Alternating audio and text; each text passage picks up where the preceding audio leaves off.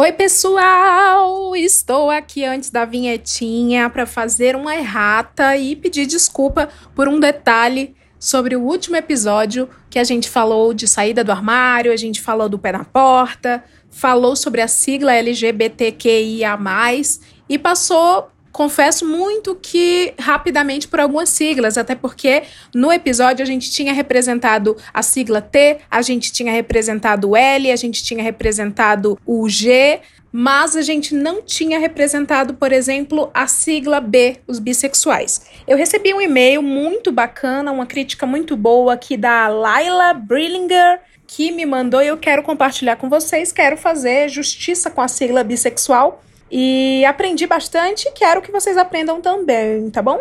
Vou ler aqui o e-mail dela. Eu sou uma mulher cis, branca, bissexual. Eu ouvi nesse episódio uma coisa que me deixou pensativa e que eu achei que merece uma explicação, um toque, uma crítica construtiva, porque estamos todos aprendendo todos os dias. Estamos mesmo. Durante a explicação sobre o que significa cada uma das letras da sigla, eu senti um desconforto. Primeiro, porque a passagem pela minha letra B foi muito rápida. Isso provavelmente aconteceu porque não havia bissexuais na mesa. Isso é verdade. Segundo, porque em algum momento foi a tentativa de explicar a diferença entre bi e pan. Só que quem tentou explicar não era bi nem pan. Aí foi dito por uma pessoa que não é bi nem pan que uma das diferenças é que a pessoa bi não costuma se relacionar com pessoas não binárias ou trans, mas sim com pessoas cis. E é aí que está o problema. É verdade que quando apareceu o termo bissexual, ainda havia pouca conversa sobre outros gêneros, outras identidades e outras sexualidades. Então é verdade que, no começo, a ideia de bissexualidade abrangesse de início apenas os gêneros feminino e masculino de forma binária. É verdade também que há pessoas bis que concordam com o que foi dito no episódio. Mas conforme as coisas foram evoluindo, o entendimento das pessoas também foi evoluindo. Hoje, as muitas pessoas bissexuais que consideram-se bissexuais por não terem preferência de gênero, assim como as pessoas pans, assim a diferença não são sutis e até um pouco objetivas. Até porque a pansexualidade veio da bissexualidade. As duas se complementam, se contemplam uma pessoa pode se considerar bi ou pan, ou até ambos, por se sentir mais confortável com um rótulo ou com outro. Outra coisa importante para ser dita é que dizer que pessoas bi, em geral, não se relacionam com pessoas trans é uma fala problemática, porque implica que pessoas trans não são homens e nem são mulheres, são só trans, como se fossem uma coisa separada, exigindo que quem se relaciona com elas tenha uma orientação sexual diferente. E a gente sabe que não é assim que funciona. Teria sido bastante legal ter tido uma pessoa bi nesse episódio, justamente para falar de tipos de preconceitos específicos que a pessoa bi sofre, até mesmo dentro da comunidade. Eu mesma, que eu reconheço meus privilégios como uma mulher cis branca de classe média, que tenho a alegria de fazer parte de um ciclo de amizades composto 90% de pessoas LGBTQIA, principalmente bi, uma vez, conversando com uma das minhas melhores amigas que é lésbica, eu ouvi ela dizer que nunca se relacionaria com uma bi porque ela teria ciúmes de todo mundo que chegasse perto da menina. Esse tipo de comentário, assim como as piadas, como aqui o B na sigla significa biscoito, trazem bastante dor para toda uma comunidade que vive ouvindo, por exemplo, que bis não sofrem de verdade porque podem virar a chavinha e que elas viram hétero quando namoram alguém do sexo oposto ou depois que viram homossexuais quando namoram alguém do mesmo sexo. A gente sai do armário também, o tempo todo. Quando eu era adolescente, eu fiquei com a minha crush na época. E eu contei para minha mãe. Ela perguntou se eu ia caminhar para esse lado, claramente incomodada. Eu, eu não entendi na época. E eu disse que não. Eu namorei homens depois disso. Anos depois, eu comecei a namorar uma mulher. Demorei semanas para conseguir contar para ela. E quando eu contei, ela disse que já sabia. E que a vida era minha e que eu fazia o que eu queria. Mas que ela achava estranho. Eu não tive afeto, mas eu tive sorte. Muitas pessoas não têm. A gente está avançando nas representatividades e no entendimento, mas a gente ainda tem um longo caminho pela frente e eu estou sempre disposta a conversar e explicar. E é a minha vida, sabe? É a vida de tantos amigos meus e de tantas pessoas por aí no mundo que eu conheço. Como curiosidade, a Nathalie Neri, que se identifica como Pan, já falou sobre isso. E tem um vídeo também que eu não lembro qual é. Ela seria, inclusive, uma convidada muito legal para o podcast. Fica aí uma dica. Leila gosto muito de todos os convidados do episódio e o episódio em si foi lindo, ainda mais com as cartinhas no final. Eu vou usar para sempre o Quem Come de Tudo tá sempre mastigando. Foi emocionante, foi gostoso de ouvir, eu me senti entre os meus. Esse e-mail é só uma outra visão, um pensamento, e eu queria compartilhar com você como fã do seu trabalho. Muitíssimo obrigada, Laila. Você falou tudo, você tá correta, você tá super correta. De fato, eu chamei uma pessoa mais experiente, com uma visão de mundo super culta, que foi a Rosana Herman, que é heterossexual, e chamei um homem hétero que é massivamente a audiência desse podcast. Então, essa foi a ideia. Deveria ter chamado, sim, o resto da sigla, porém eu fiquei com receio de ficar muito extenso. E aí eu acabei chamando a Sarinha e a Yu, a Sarinha que é lésbica, a Yu é uma mulher trans, lésbica, que ambas são professoras, são instrutoras nesse sentido e ambas falaram pra gente. Mas você tá certa, foi uma falha da apresentadora, talvez teria sido mais proprietário uma pessoa desta sigla falar por esta sigla. Eu agradeço demais, tá esclarecido. Teve também o e-mail do Bruno, Bruno Machado, que mandou. Ele contatou primeiro no Twitter, eu pedi para ele mandar um e-mail mais detalhado, e ele mandou. E ele também, assim como outra pessoa que é terapeuta da sigla, que me contatou no Instagram, eles se, se sentiram incomodados sobre o, a sigla Q de queer. Então o Bruno mandou uma explicação certinha aqui. Que queer, é, o termo queer, na verdade, ele é uma palavra guarda-chuva para a minoria LGBTQIA. A parte mais relevante é de onde surgiu a palavra queer. Queer significa algo estranho, entre aspas, algo que desvia da linha da normatividade. Se você é LGBTQIA, você já está sendo queer, porque queer surgiu como um xingamento. Era a forma como xingavam as pessoas que desviavam do padrão normativo de comportamento. Ser hétero, cis, seguir normas de gênero, era a forma como xingavam essas pessoas. Menino tinham que ser masculinos, né? Meninas tinham que ser femininas. Então, sim, uma POC, bicha, gay, afeminado, era queer. Mas também a menina lésbica masculina, a mulher trans que sofria bullying na infância por ser afeminada, o homem cis bi que ficava com homem e é julgado pelos amigos, hétero, a pessoa não binária, o gay cis que não é extremamente feminino, qualquer LGBTQIA+, que abraça a sua individualidade, é queer. Queer é até hoje usado como xingamento, até mesmo na comunidade LGBT. Porque muitas pessoas ligam esse termo à militância e atribuem uma carga negativa. Ela é tudo sobre abraçar a individualidade, tornar algo que era ruim bom. No caso, é só importante frisar todo o grupo queer e não só focar no gay afeminado, entendeu? Que foi o que a gente focou. O erro foi a gente focou no afeminado do rolê. Para a comunidade toda ter voz, porque para ser queer você não precisa performar como a gente tinha, a gente tinha dado um peso quase artístico de performance. Então não é sobre performar algo, tá, gente? É sim sobre ser algo. É sobre abraçar a sua individualidade dentro da sigla.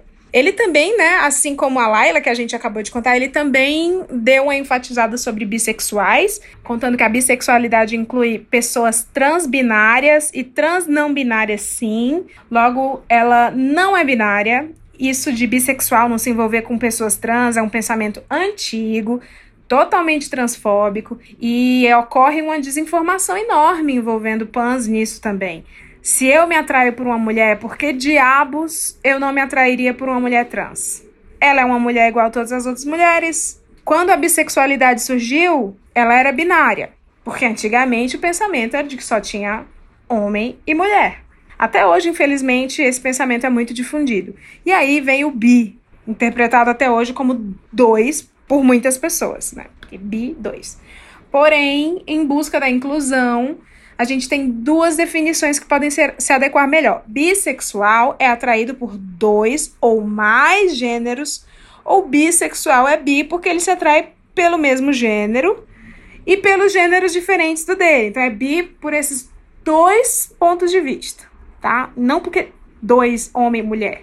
Mas assim, é uma comunidade gigante, com pensamentos das mais diversas formas. Ainda existe gente que diz que bissexualidade é binária, sendo transfóbicos sim.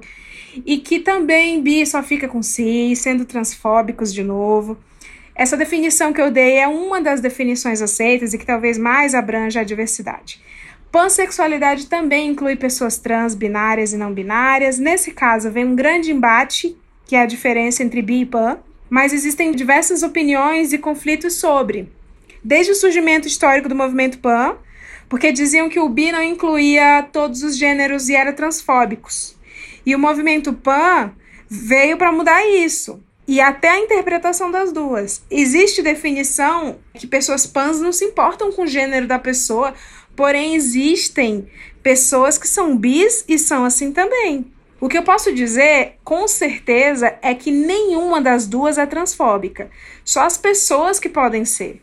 Com muita delicadeza, respeito e extrema e total cautela e respeitando muito o contexto histórico de ambos os movimentos, a gente pode dizer que os dois são muito parecidos porque são ambas multissexualidades. Cabe a cada pessoa ver onde você se encaixa melhor. É mais ou menos isso. Tudo aqui no geral envolve muitas pessoas, muitas histórias, muitos contextos e muitas versões diferentes. Eu estou repassando aqui tudo que eu aprendi. Não me isento de ter erros, seria muito engraçado, inclusive, eu tentar corrigir e errar. Mas fazer o quê, né? Eu tô aqui para ouvir e aprender. Foi assim, inclusive, que eu aprendi muito. Mas eu espero ter ajudado. Ajudou demais, Brunão. Ajudou demais. Eu peço desculpa de novo pelos meus tweets. Imagina, foi maravilhoso esse papo. Me segue no Instagram, já fez um jabá dele aqui, arroba menuchum.art, menuchum com N, tá? Ponto art. Tá fazendo Inktober e tá sendo tudo. Beijos, Leila, você é extremamente lendária, cara. Obrigada, beijos você, lendário foi você, Bruno. Obrigada mais uma vez, perdão pelos erros da, da gente. Na verdade, a Yu, ela tinha feito um áudio sobre queer com a explicação corretinha e de alguma maneira não foi subido, tá, gente? É, e foi um erro meu. Foi um erro meu que a Yu, ela não gravou com a gente no aspas presencial. O dela foi remoto, por isso foi, foram drops ao longo do episódio. E em algum momento se perdeu esse áudio dela. Tanto que depois ela veio conversar comigo e falar: Ué, o, queer não apareceu. Mas é isso, estamos explicados, estamos bem explicadinhos e eu me proponho a fazer um, um Hoje Tem sobre cultura queer, que eu fiquei bem interessado. Obrigada, gente. Agora sim, vamos falar do tema de hoje? Vamos para o podcast. Hoje tem! Hoje tem. Hoje tem. Hoje tem. Hoje tem. Hoje tem. E aí, tudo bem? Tava pensando aqui da gente ir lá pra casa, tomar um banho, um banho quente no meu chuveiro a gás. De repente a gente podia, sei lá, fazer uma pipoquinha. Eu tenho uma máquina de pipoca. Ou, sei lá, a gente pode comer uma coisinha gostosa, daí eu coloco um vinho. Tem uma adega lá, posso pegar esse vinho, tipo, tá esperando um tempo já. Depois a gente pode ir pra minha sala de TV, a gente pode ficar juntinho no edredom, vendo Netflix. Não, a TV é grande, 55 polegadas. Ah, não sei, de repente se anima. Eu tô super animada. De verdade, eu tô com muita, muita vontade de fazer um monte de coisa que você nem imagina. Vamos? Ai, ai, um chaveco desse, hein? Se tem uma coisa mais adulta do que toda essa dança do acasalamento que eu acabei de proferir, essa coisa se chama encher a vida de eletrodoméstico e utensílios do lar dos sonhos para nossa casa. A gente pode até não ter uma casa para montar ou para decorar, mas a gente sabe bem por onde começar a sentir aquele prazer gostoso. Todo mundo deve ter uma pastinha no Pinterest Quer dizer, todo mundo com acesso ao Pinterest. Com utensílios e novidades para o celular. Por isso que eu trouxe aqui alguns gostosos que manjam tudo sobre o prazer de montar uma casa com tudo que a gente tem direito, pelo menos no sonho, né? Né, pessoal? E nesse hoje tem que não é para menores, que é para grandinhos, e eu tenho certeza que eu enganei você, que apertou o play achando que 18 mais era outra coisa eu pergunto para os convidados o que é que tem para hoje. Eu sou Renan e hoje tem Janela na Sala. Eu sou a Duda Delo Russo e hoje tem drag queen usando air fry na Augusta. Como bolsa! Boa noite, grupo. Eu sou o Marco Melo e hoje tem air fry até arrancar a tampa da cabeça aqui nesse programa. Meu Deus, que sucesso! Eu sou a Beta e hoje tem comida do cooktop. Caralho, cooktop é um bagulho muito de rico. Muito de rico. Muito. Caralho, não tem ninguém da classe C que tem cookie top. Tô só com o cu. Caiu a luz, tu passa Tô só com fome, o né? cu. E eu sou a Leila Germano e hoje tem 18 mais. Quem caiu foi trouxa, porque a gente vai falar de coisas que realmente os adultos desejam. Ômega 3, não é verdade? É isso mesmo, Cristina. Com o ômega 3, melhora a memória, concentração. E o frete grátis, esqueci. Frete- Isso mesmo. Eu não posso deixar de começar esse programa com a pergunta que todo mundo deve estar esperando, né? Quem ouviu o podcast hoje tem. Ouve na intenção de ser a pessoa que, no caso, são vocês. Então, a galera gostaria de ser perguntada, afinal, qual o maior desejo adulto de vocês? Ah, Olha, pode responder? Pode, não, não é negócio de democracia, não. Se falar negócio de democracia, eu dou na cara de vocês. Meu cuzão, então. Vou falar meu sonho. Meu sonho que eu tô assim planejando, que pra mim é a lavadora de louça, gente. Aquela lavadora de louça babadeira. Não sei que se alguém aqui tem, mas é assim o meu atual fetiche. Mas lavadora de louça não é um mó truque? Você tem que lavar a louça antes de colocar na lava-louça? Sim, sim. Eu ia fazer essa Não denúncia aqui sei. agora. Eu trabalhei em restaurante, posso dizer com propriedade. É isso aí, é assim mesmo. Você tem que limpar a louça antes e depois você coloca lá. Isso aí é Então, uma, mentira. É fake news, essa- é fake news. Eu, eu tive lava-louça. Tá? Duda, foi tu que falou comigo so- quando eu falei da lava e seca? Alguém, acho que foi você. Alguém falou assim, ah, pois eu quero ter Eu não, porque eu não tenho. Não?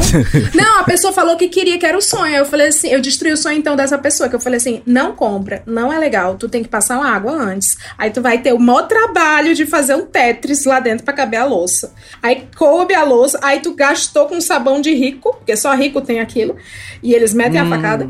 E além de tudo, sai com uns tecos de sujeira que tu ainda vai lavar na mão. Não, e aí ainda é mó trambolho. Eu moro num apartamento de 60 metros. Onde é que eu vou colocar uma porra de uma lava-louça? Já tem lava-roupa, já tem air fryer, micro-ondas, geladeira e fogão. Não cabe mais, não tem mais onde colocar. Não tem de onde sair cano pra entrar na lava-louça aqui em casa. Gatilho, hein? Gatilho lava-roupa, hein, Renan? Mas eu vou falar, vocês falando, falando de, de lavar roupa aí, meu, meu sonho de consumo é uma lave seca. Ai, até me arrepiei. Ô, rapaz, deixa eu contar aqui, porque eu, eu tô há alguns anos aqui que eu tava sem lava-roupa, sem lava, sem seca-roupa, sem porra nenhuma, porque fui mudando de casa, fui mudei pra Ubatuba, voltei pra São Paulo, fui pra casa da minha mãe, vim pra outra casa, o caralho tava sem. Então, o que, que eu fazia? Pegava a minha roupa, a minha avó falava assim: "Não, traz aqui, Marquinhos, traz aqui que aqui tem sol, aqui seca, uma beleza". E eu levava minha roupa toda semana lá, minha avó lavava, eu dava uma grana pra ela e tal, não sei o quê. Aí, eu tive a iluminação de falar assim: "Não, vou comprar uma lave seca, foda-se, 12 vezes de 200 conto, vou comprar essa porra, porque não dá pra um cara com quase 40 anos ficar levando roupa pra avó lavar lá na casa do caralho da Zona Norte. Comprei a lava-louça. Bicho, chegou dois dias antes da quarentena. Chegou, sei lá, 16 de março aqui em casa lava e seca e nós entramos em quarentena dia 18 de quem entrou, né? Dia 18 de março.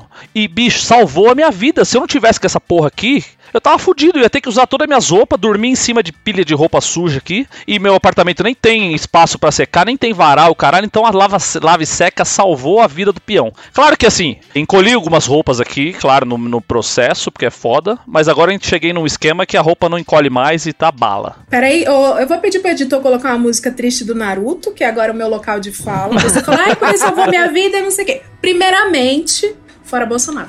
Primeiramente, eu moro num. chama estúdio. Mas é uma kitnet. Chama de Né? estúdio só pra vender mais caro. É, Não, Anúncios exato. arrombados. É o novo, novo nome. Anúncios arrombados. E aí, Onde é o cativeiro do Itaim. eu, exatamente, eu moro num cativeiro. E aí eu acho que o proprietário tem microfone e câmera instalada, eu acho, e ele deve estar ouvindo. Mas aqui, gente, o Renan sabe dessa tour. Eu era casada. E aí, onde eu morava com o meu ex-marido, tinha lava seca, lava louça, tudo. Só que aí separei e vim, pe- pensei, Tinha uma vida feliz, né? Pensei, tive uma vida feliz. Pensei, eu sou um gênio. Eu vou morar num apartamento extremamente caro e minúsculo na porta da empresa. E aí eu trabalhava com o Renan. E aí eu vim pra cá. Caríssimo. Achando assim, porque eu sou um gênio, eu vou pagar mil reais a mais pra economizar 600 de transporte. Eu sou um Sim, gênio. porque a empresa paga o transporte, né? Não vou falar nada, né?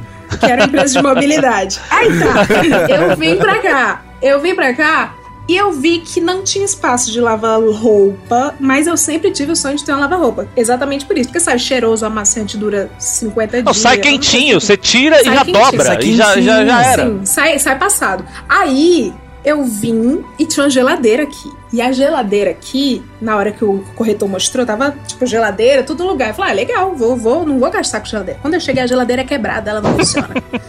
eu uso a geladeira de dispensa, então eu coloco. A minha casa é muito tosca. Ela é muito casa. A minha Geladeira casa é casa, cenográfica, né? A minha casa é Você casa. ganhou, mas não vai levar. Casa de protagonista do. Sabe a, a Girl Boss? A Girl Boss, que a casa dela era fodida, é a minha casa. Inclusive tem um quadrinho de Girl Boss. E aí, eu uso a geladeira de dispensa, porque não tem dispensa, não tem aspa- a- é, espaço. Não tem espaço. Aí eu comprei um frigobarzinho que eu tinha sonho. Que era o frigobar da Brastemp, retrô. Ah, bonito, isso é bonito. Porque eu pensei assim. É só bonito, né? Porque é só o não que ele vou é. ter. mesmo. Cabe, cabe. Não, ele, é per- ele cabe muita coisa. Ele cabe muita coisa, ele é bem potente. Mas eu pensei assim, porque ele é decorativo e vai justificar eu ter, quando eu trouxer os boy, duas geladeiras. Porque parece que eu tenho uma geladeira e um frigobar. Pena se o boy for direto na geladeira e chamou de miojo. Aí, vamos pro, vamos pro perrengue que é a lava, e- lava e seca. Eu falei assim, proprietário, no primeiro mês. Ah, e eu me mudei pra cá, gente, porque é um, é um flat, é um ex-flat que virou condomínio. E tinha uma lavanderia coletiva. Eu acho super legal a lavanderia coletiva do prédio. Só que quando eu entrei, me mudei, tranquei a porta, desativaram a lavanderia. Batata, né? Chama edifício Murphy, onde ela foi morar. Sim, sim. E aí, desativaram a lavanderia. E aí, o que, que aconteceu? Decretaram uma pandemia mundial, porque eu me mudei dia 16 de março. Nesse dia. Parabéns. Então foi assim, foi um dia de. Lembrando de... que com uma internet merda que você tinha aí. Eu acho que eu tinha tem, internet merda de, de flat. Eu pensei assim, que legal, vou ficar trancada com as minhas próprias roupas. Não vai ter. Não tinha lavanderia aberta, não tinha nada. Tinha, mas era, tipo, muito caro. Aí, o que, que eu faço? Resumindo, gente. Eu lavo na mão. Eu tenho uma lava e uma seca. A, a lava é um balde. eu lavo as minhas roupas na minha mão. E eu seco na grade. Tal qual uma Neandertal, né? Tal qual eu mesma no Ceará, tá? Mas, Tá, mas mas, é isso, tá? com Então, certeza. assim, é privilégio. Vocês são privilegiados, vocês que lavam roupa na máquina. Não, eu sou pra caralho, eu tô Eu lavo feliz na da vida. mão. Eu tô no seu time, Mona. Eita, aqui, minha filha, classe C, babado. Não, tudo bem, mas Ah, tudo, não, eu- eu tudo bem a- ser classe C. Mas, ô, classe C lavar roupa na mão é classe quase D já, entendeu?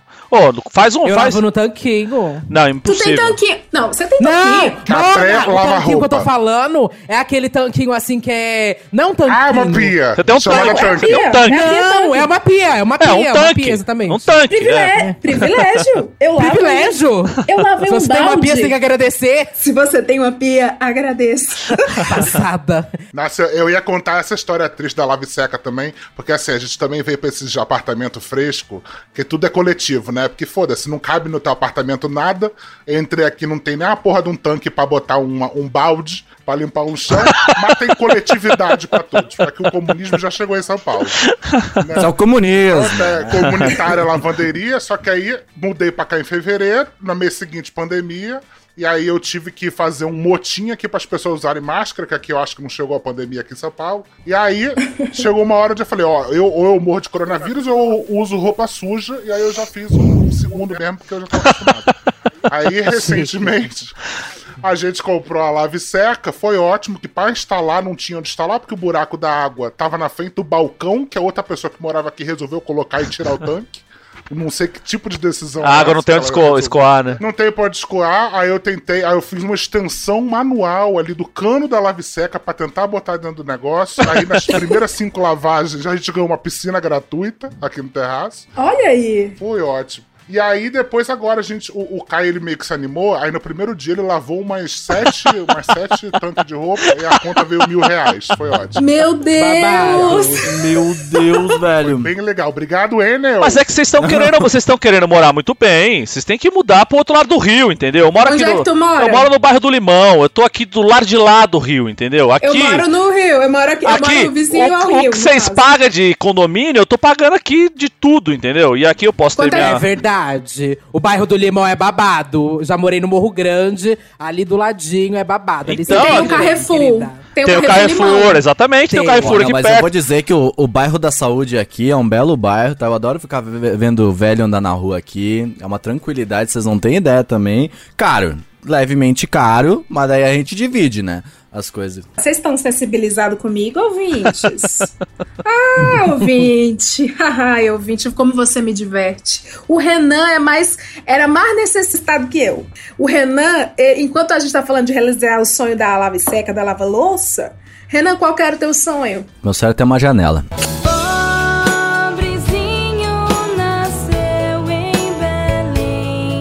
Era, era, era uma. Era uma questão. Eu, eu chegava em casa e falava assim, nossa. Chegar em casa, eu falava assim, ah, vou dormir, porque é o que tem pra fazer, né? Não, não, não tem muito, muito mais do que isso. Chegava em casa e se perguntava como deve ser o sol. Exato, exatamente. Vocês estão vendo na câmera como ele é branquinho. Sou branquinho, não, não consigo. Só vim, vim do Rio Grande do Sul, vim do interior do Rio Grande do Sul, não sabia como é que era viver a vida aqui. Aí peguei o apartamento e falei, cara, pra que sol, né? Tipo, tamo aí, não tem janela, mas eu trabalho o dia todo fora, tamo fora, não tem por que ter uma janela. Aí veio a pandemia. Aí eu falei, ah, ok, eu acho que eu preciso me mudar, não é mesmo? Acho que tá na hora de mudar. Foi muito bonitinho ele mandando vídeo no grupo lá do trabalho, ele todo feliz porque tinha uma janela, gente. Tinha e uma a janela, gente, tem. a gente de olho, a gente de olho nos rejuntes, né? Ai, que legal, um banheiro com ladrilho, azulejo. Nossa, o chuveiro é a gás, que massa. E ele, não, mas olha essa janela, olha essa vista. Aí, tipo, ele mostrava, não tinha nada, tinha tipo umas casinhas normais. Olha essa vista. Diz que É. tava em Noronha. Ter uma vista é muito melhor que não ter, então já. já verdade. Eu vejo prédios É. só É, nessa meu só Bem prédio aqui na frente, é foda. É, O bichinho morava no cativeiro. Mas, ô Leila, você perguntou do sonho, sonho de consumo, sonho do. Sim, do- sonho, sonho. Morar no bairro Da do Limão casa. tem uma vantagem que, a gente, que eu tenho uma Leroy Merlin do outro lado da marginal aqui. Eu saio em 5 minutos, eu tô na Leroy, na Leroy Merlin. E o meu sonho é um dia ser tão rico, mas tão rico, mas tão rico, de entrar na Leroy Merlin, pegar o primeiro cara funcionário e falar assim: eu quero um de cada. Aí o cara fala assim: um de cada o quê? Eu falo: um de cada, um de cada. Eu quero que você pegue um de cada bagulho desse que tem aqui dentro dessa loja e me dê um de cada e eu vou pagar à vista no dinheiro aqui. Só porque aquele lugar não dá. Você entra, você entra em cada corredor, você quer comprar. Você nem precisa de parafuso, você vai querer Marco. comprar um quilo de parafuso. Eu tenho uma parada diferente. Tem a Mel- a Leroy Merlin 24 horas, né? Meu sonho é, é chegar lá 3 horas da manhã e ficar dando rolê lá. É, bo- é bom demais. Não, vou dar rolê, vou dormir aqui, vou, vou dar uma descansada, vou sentar aqui ver um Cartoon Network, vou ver uns desenhos, tá ligado? Esse era meu sonho, cara, é ficar Cara, lá. eu tenho a impressão que a Leroy Merlin, e assim, eu não sei se vocês têm casa própria, é alugada. É, é própria alugada de vocês? Alugado, pelo amor de. Deus, né? ô? Minha, quem, por quem- favor, quem né? hoje em dia com 40 anos tem, Não. tem casa própria? Da onde comprar casa, comprar casa. Então, eu, eu, não sei, porque pra mim a, min, a minha impressão desde criança é que negócio de. Desculpa, gente. Eu sou do Ceará, a gente chama Leroy Merlin de, de depósito. É, depois de material de construção, é isso. É que assim, depósito, depósito, que nem a Leroy Merlin, Leroy Merlin, que eu sei a pronúncia. É pra quem tem casa própria que pode mexer na casa. Então eu sempre que vou na Leroy Merlin, eu não tenho esse negócio de. Eu sei que todo mundo aqui em São Paulo tem esse negócio de. Nossa, Leroy Merlin é o paraíso dos adultos. Eu fico. Toque, toque, toque, toque. E toque, toque. Mas não, mas é adultos com casa própria. Não, Toque Toque Stock é de rico. O Leroy Merlin é do quem tá mais ou menos. É a telha norte, é da classe C. O inquilino pode mexer? Mexer que eu digo é botar uma prateleira, colocar um suporte de um Pode? negócio. Ué, pode, depois você vai ter que pintar, tampar os buracos, Exato. caralho. Eu não Existe, sabia. eu descobri uma parada que é aquela argamassa acrílica, que é que você passa o negócio, e aí você passou, passou a tinta em cima e ninguém vê nada, tá ligado? Então é isso aí que eu. Você eu- não, que você eu não, não sabia que você podia furar a parede pra pôr uma prateleira Pra na tua casa? Não, Leila? isso aqui tudo é fita banana. Não, mete a furadeira. Então, esse que é outro Não, lance. faz se quiser. Quando eu mudei, a primeira vez que eu fui morar sozinho, saí da casa da minha mãe, porque assim, eu morava em cima da casa da minha avó, numa casa anexa, mas ainda assim, era, eu morava na casa da minha avó. E quando eu mudei, fui dividir apartamento com um camarada meu, caralho, a primeira coisa que eu fiz foi ir na Leroy comprar uma furadeira, porque eu queria furar a casa inteira. Já comprei também as quero. mão francesa e prateleira e o cacete. Comprar aquelas já- maletas, sabe? Com tudo. É, da maleta, exatamente. É. E aí depois o outro passo foi comprar a parafusadeira. Então você tem que ter o kit construção em casa, que é a furadeira, Eu depois a parafusadeira, que salva a E eu vida. comprei recentemente essa parafusadeira que fura também, inclusive instalei aqui. Essa é boa. Essa cortina que foi comprada na Leroy Merlin, entendeu? Foi o máximo que eu consegui comprar esse ano lá na Leroy. Mas uma coisa muito importante também é que essa Leroy, inclusive eu moro também perto dessa Leroy do Limão.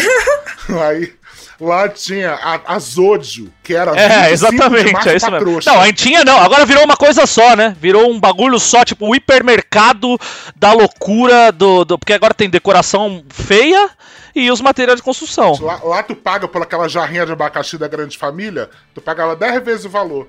Só pra dizer que tu comprou na Zodio. Aí eu ia lá na expectativa que ia decorar a minha casa. Fui lá umas cinco vezes, fui e voltei com a mão vazia. Porque assim, era um origami que custava 250 É, isso mesmo. reais. Tudo lá era assim. Eu trabalhei na, na- lá no, no- no meu querido interior do Rio Grande do Sul, em loja de material de construção e, e decoração. Era tipo uma Leroy Merlin do interior dos velhos. Depósito, ligado? depósito. E aí eu trabalhei lá como estoquista, então eu via tudo. Eu fazia lá as ambientação, chegava, mas não vendia nada, né? Então, cara, assim, tudo que eu chegava lá, eu falava assim, nossa, mano, olha esse sofá. Eu ia lá, testava o sofá. Tava lá, né? O Renan era o primeiro a pegar qualquer coisa, montava, tava lá. Então aí foi ali que eu adquiri o sonho de, de passar três horas na Leroy Merlin pra ficar lá três, três horas da manhã vivendo a, vivendo a vida e montar minha casa, né? Foi ali que, foi ali que eu aprendi a vida. Eu lembrei de, uma, de um ensinamento né, da minha mãe, que aí vocês falaram de Leroy Merlin, lembrei quando eu tava comprando coisa na Tok Stock, que eu me mudei recentemente e não tinha quase móvel nenhum, né? Minha mãe, ela me ensinou uma coisa chamada, meu filho, sofá bom é sofá caro. Eu não acreditei, comprei na Mobile. em dois dias eu tinha um banco, basicamente. Aí não acreditei novamente, comprei num outro lugar, que foi levemente mais caro, uns 30%. Tem um banco novamente. Eu não sei em que momento que eu vou poder entrar na Tok Stock e poder comprar um sofá. Cola na Silvia Design, ali na Aveni- Avenida Zaquinarte. Tem a Silvia Design de um lado e tem a Silvia Design Outlet do outro lado. Cola na Silvia Design Outlet. Mas não canibaliza, não, o negócio? Ué, mas ali o Silvia é, o Design, o Silvia é Design. né? Aí o o problema é da Silvia. a, a, a, a mulher se veste de mulher gato. Você acha que ela tá ligando pra canibalizar o próprio negócio? É verdade. Eu gosto disso. É muito adulto. Eu tenho uma dúvida, vocês, vocês que quando saíram da casa dos pais, por quanto tempo vocês ficaram sem um sofá? Aí eu levei o sofá que eu tinha. Ai. Eu tenho meu sofá há dois meses. é, é isso. Eu acabei de me mudar, gente, da sair da casa dos meus pais. Tem acho que três meses. E aí, aí? graças a Deus, assim, uma amiga minha me doou o sofá dela. Mas é um sofá, assim, que tá banco também. É Exato. o próprio banco. Minha filha, eu sento, parece que eu sentei já numa.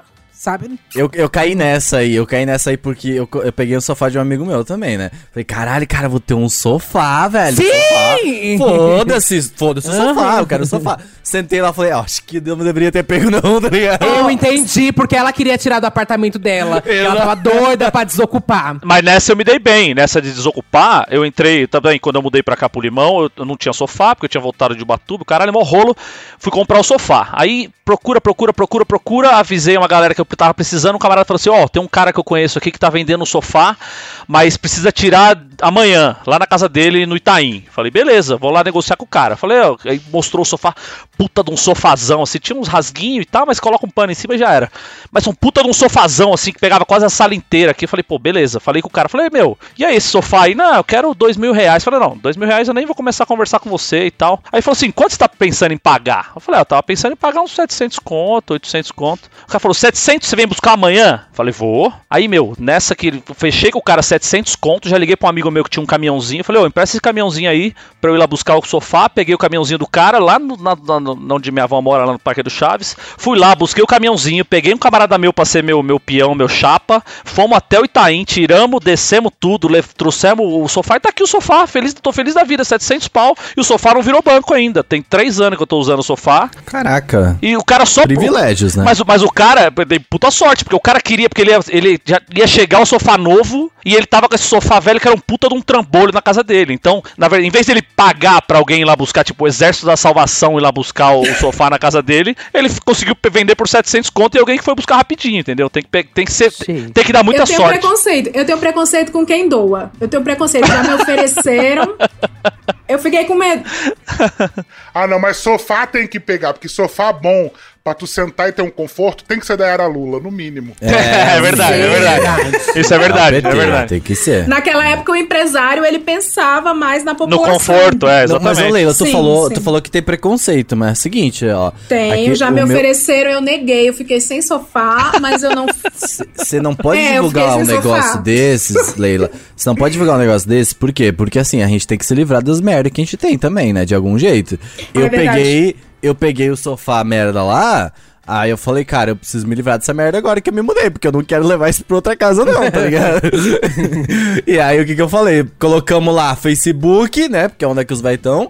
E aí falou assim: caraca, sofá. Os grupos de desapego, né? É, isso aí. Desapego Zona Norte, desapego Zona Oeste. É verdade. Exato, O meu é pra isso ficar bem quietinha. Pra, eu tenho que divulgar que ele é ótimo, maravilhoso. Não. Semana que vem, tô colocando no Cecílias e Buarques. Preciso mandar isso em 5 minutos. Perfeito, não, é exato. Não pode criticar isso, não, Leila. Não, eu, te- eu tenho a teoria, eu tenho a teoria que tratam o sofá usado como tratam saco de caju, saco de manga. Sabe quando o- os pais e vôs da gente iam pro interior e voltavam com a fruta da região? Sei lá, no meu caso é caju e manga. E aí eles vêm com um balde, né? Que a safra tava grande, aí enche um balde de manga. Aí começa a passar adiante, que, que nem nós a gente passa o sofá. Que aí chega na cidade, aí fala assim: Ô, Fulano, tu não quer umas mangas, não? Ô, tá doce que tá um mel. Você não quer pegar umas 25 tá mangas aqui em casa? Essa aí é a da pessoa, boa. a pessoa recebe. Aí é, é igual o coronavírus. O, o Atila, Atila refute. É, recebe o saco, de, o saco de manga, aí fica cheiro de manga, muita manga. Aí vê uma outra vítima. Aí fala: Ei, Fulano, Mas tu eu, não quer umas mangas, não? Mas vocês falaram de sofá, tem outra história do sofá, que é quando eu também me mudei, eu saí dessa casa que era anexa à casa da minha avó e tal, não sei o que, eu carreguei o sofá que tinha lá, porque minha avó ia alugar a casa e tal, e eu não tinha sofá pra onde eu ia morar, carreguei o sofá. O sofá velho, eu me mudei em 2011, o sofá era de 96, 95. Eu nasci em 97. O sofá era de 95 e em 2011 eu, eu carreguei ele pra essa casa que eu fui, esse apartamento que eu fui morar. E aí eu fui morar nesse apartamento, eu morei dois anos lá, o cara que dividia comigo trocou, foi, veio outro cara morar comigo, aí eu saí, foi, entrou outro cara, pá, pá, pá, passou, tempo passou, tempo passou, tempo passou, 2016 eu voltei a morar nesse apartamento de novo, com o mesmo sofá, tava lá ainda. Então você pensa que o sofá foi de 96 a 2016, 20 anos do sofá lá.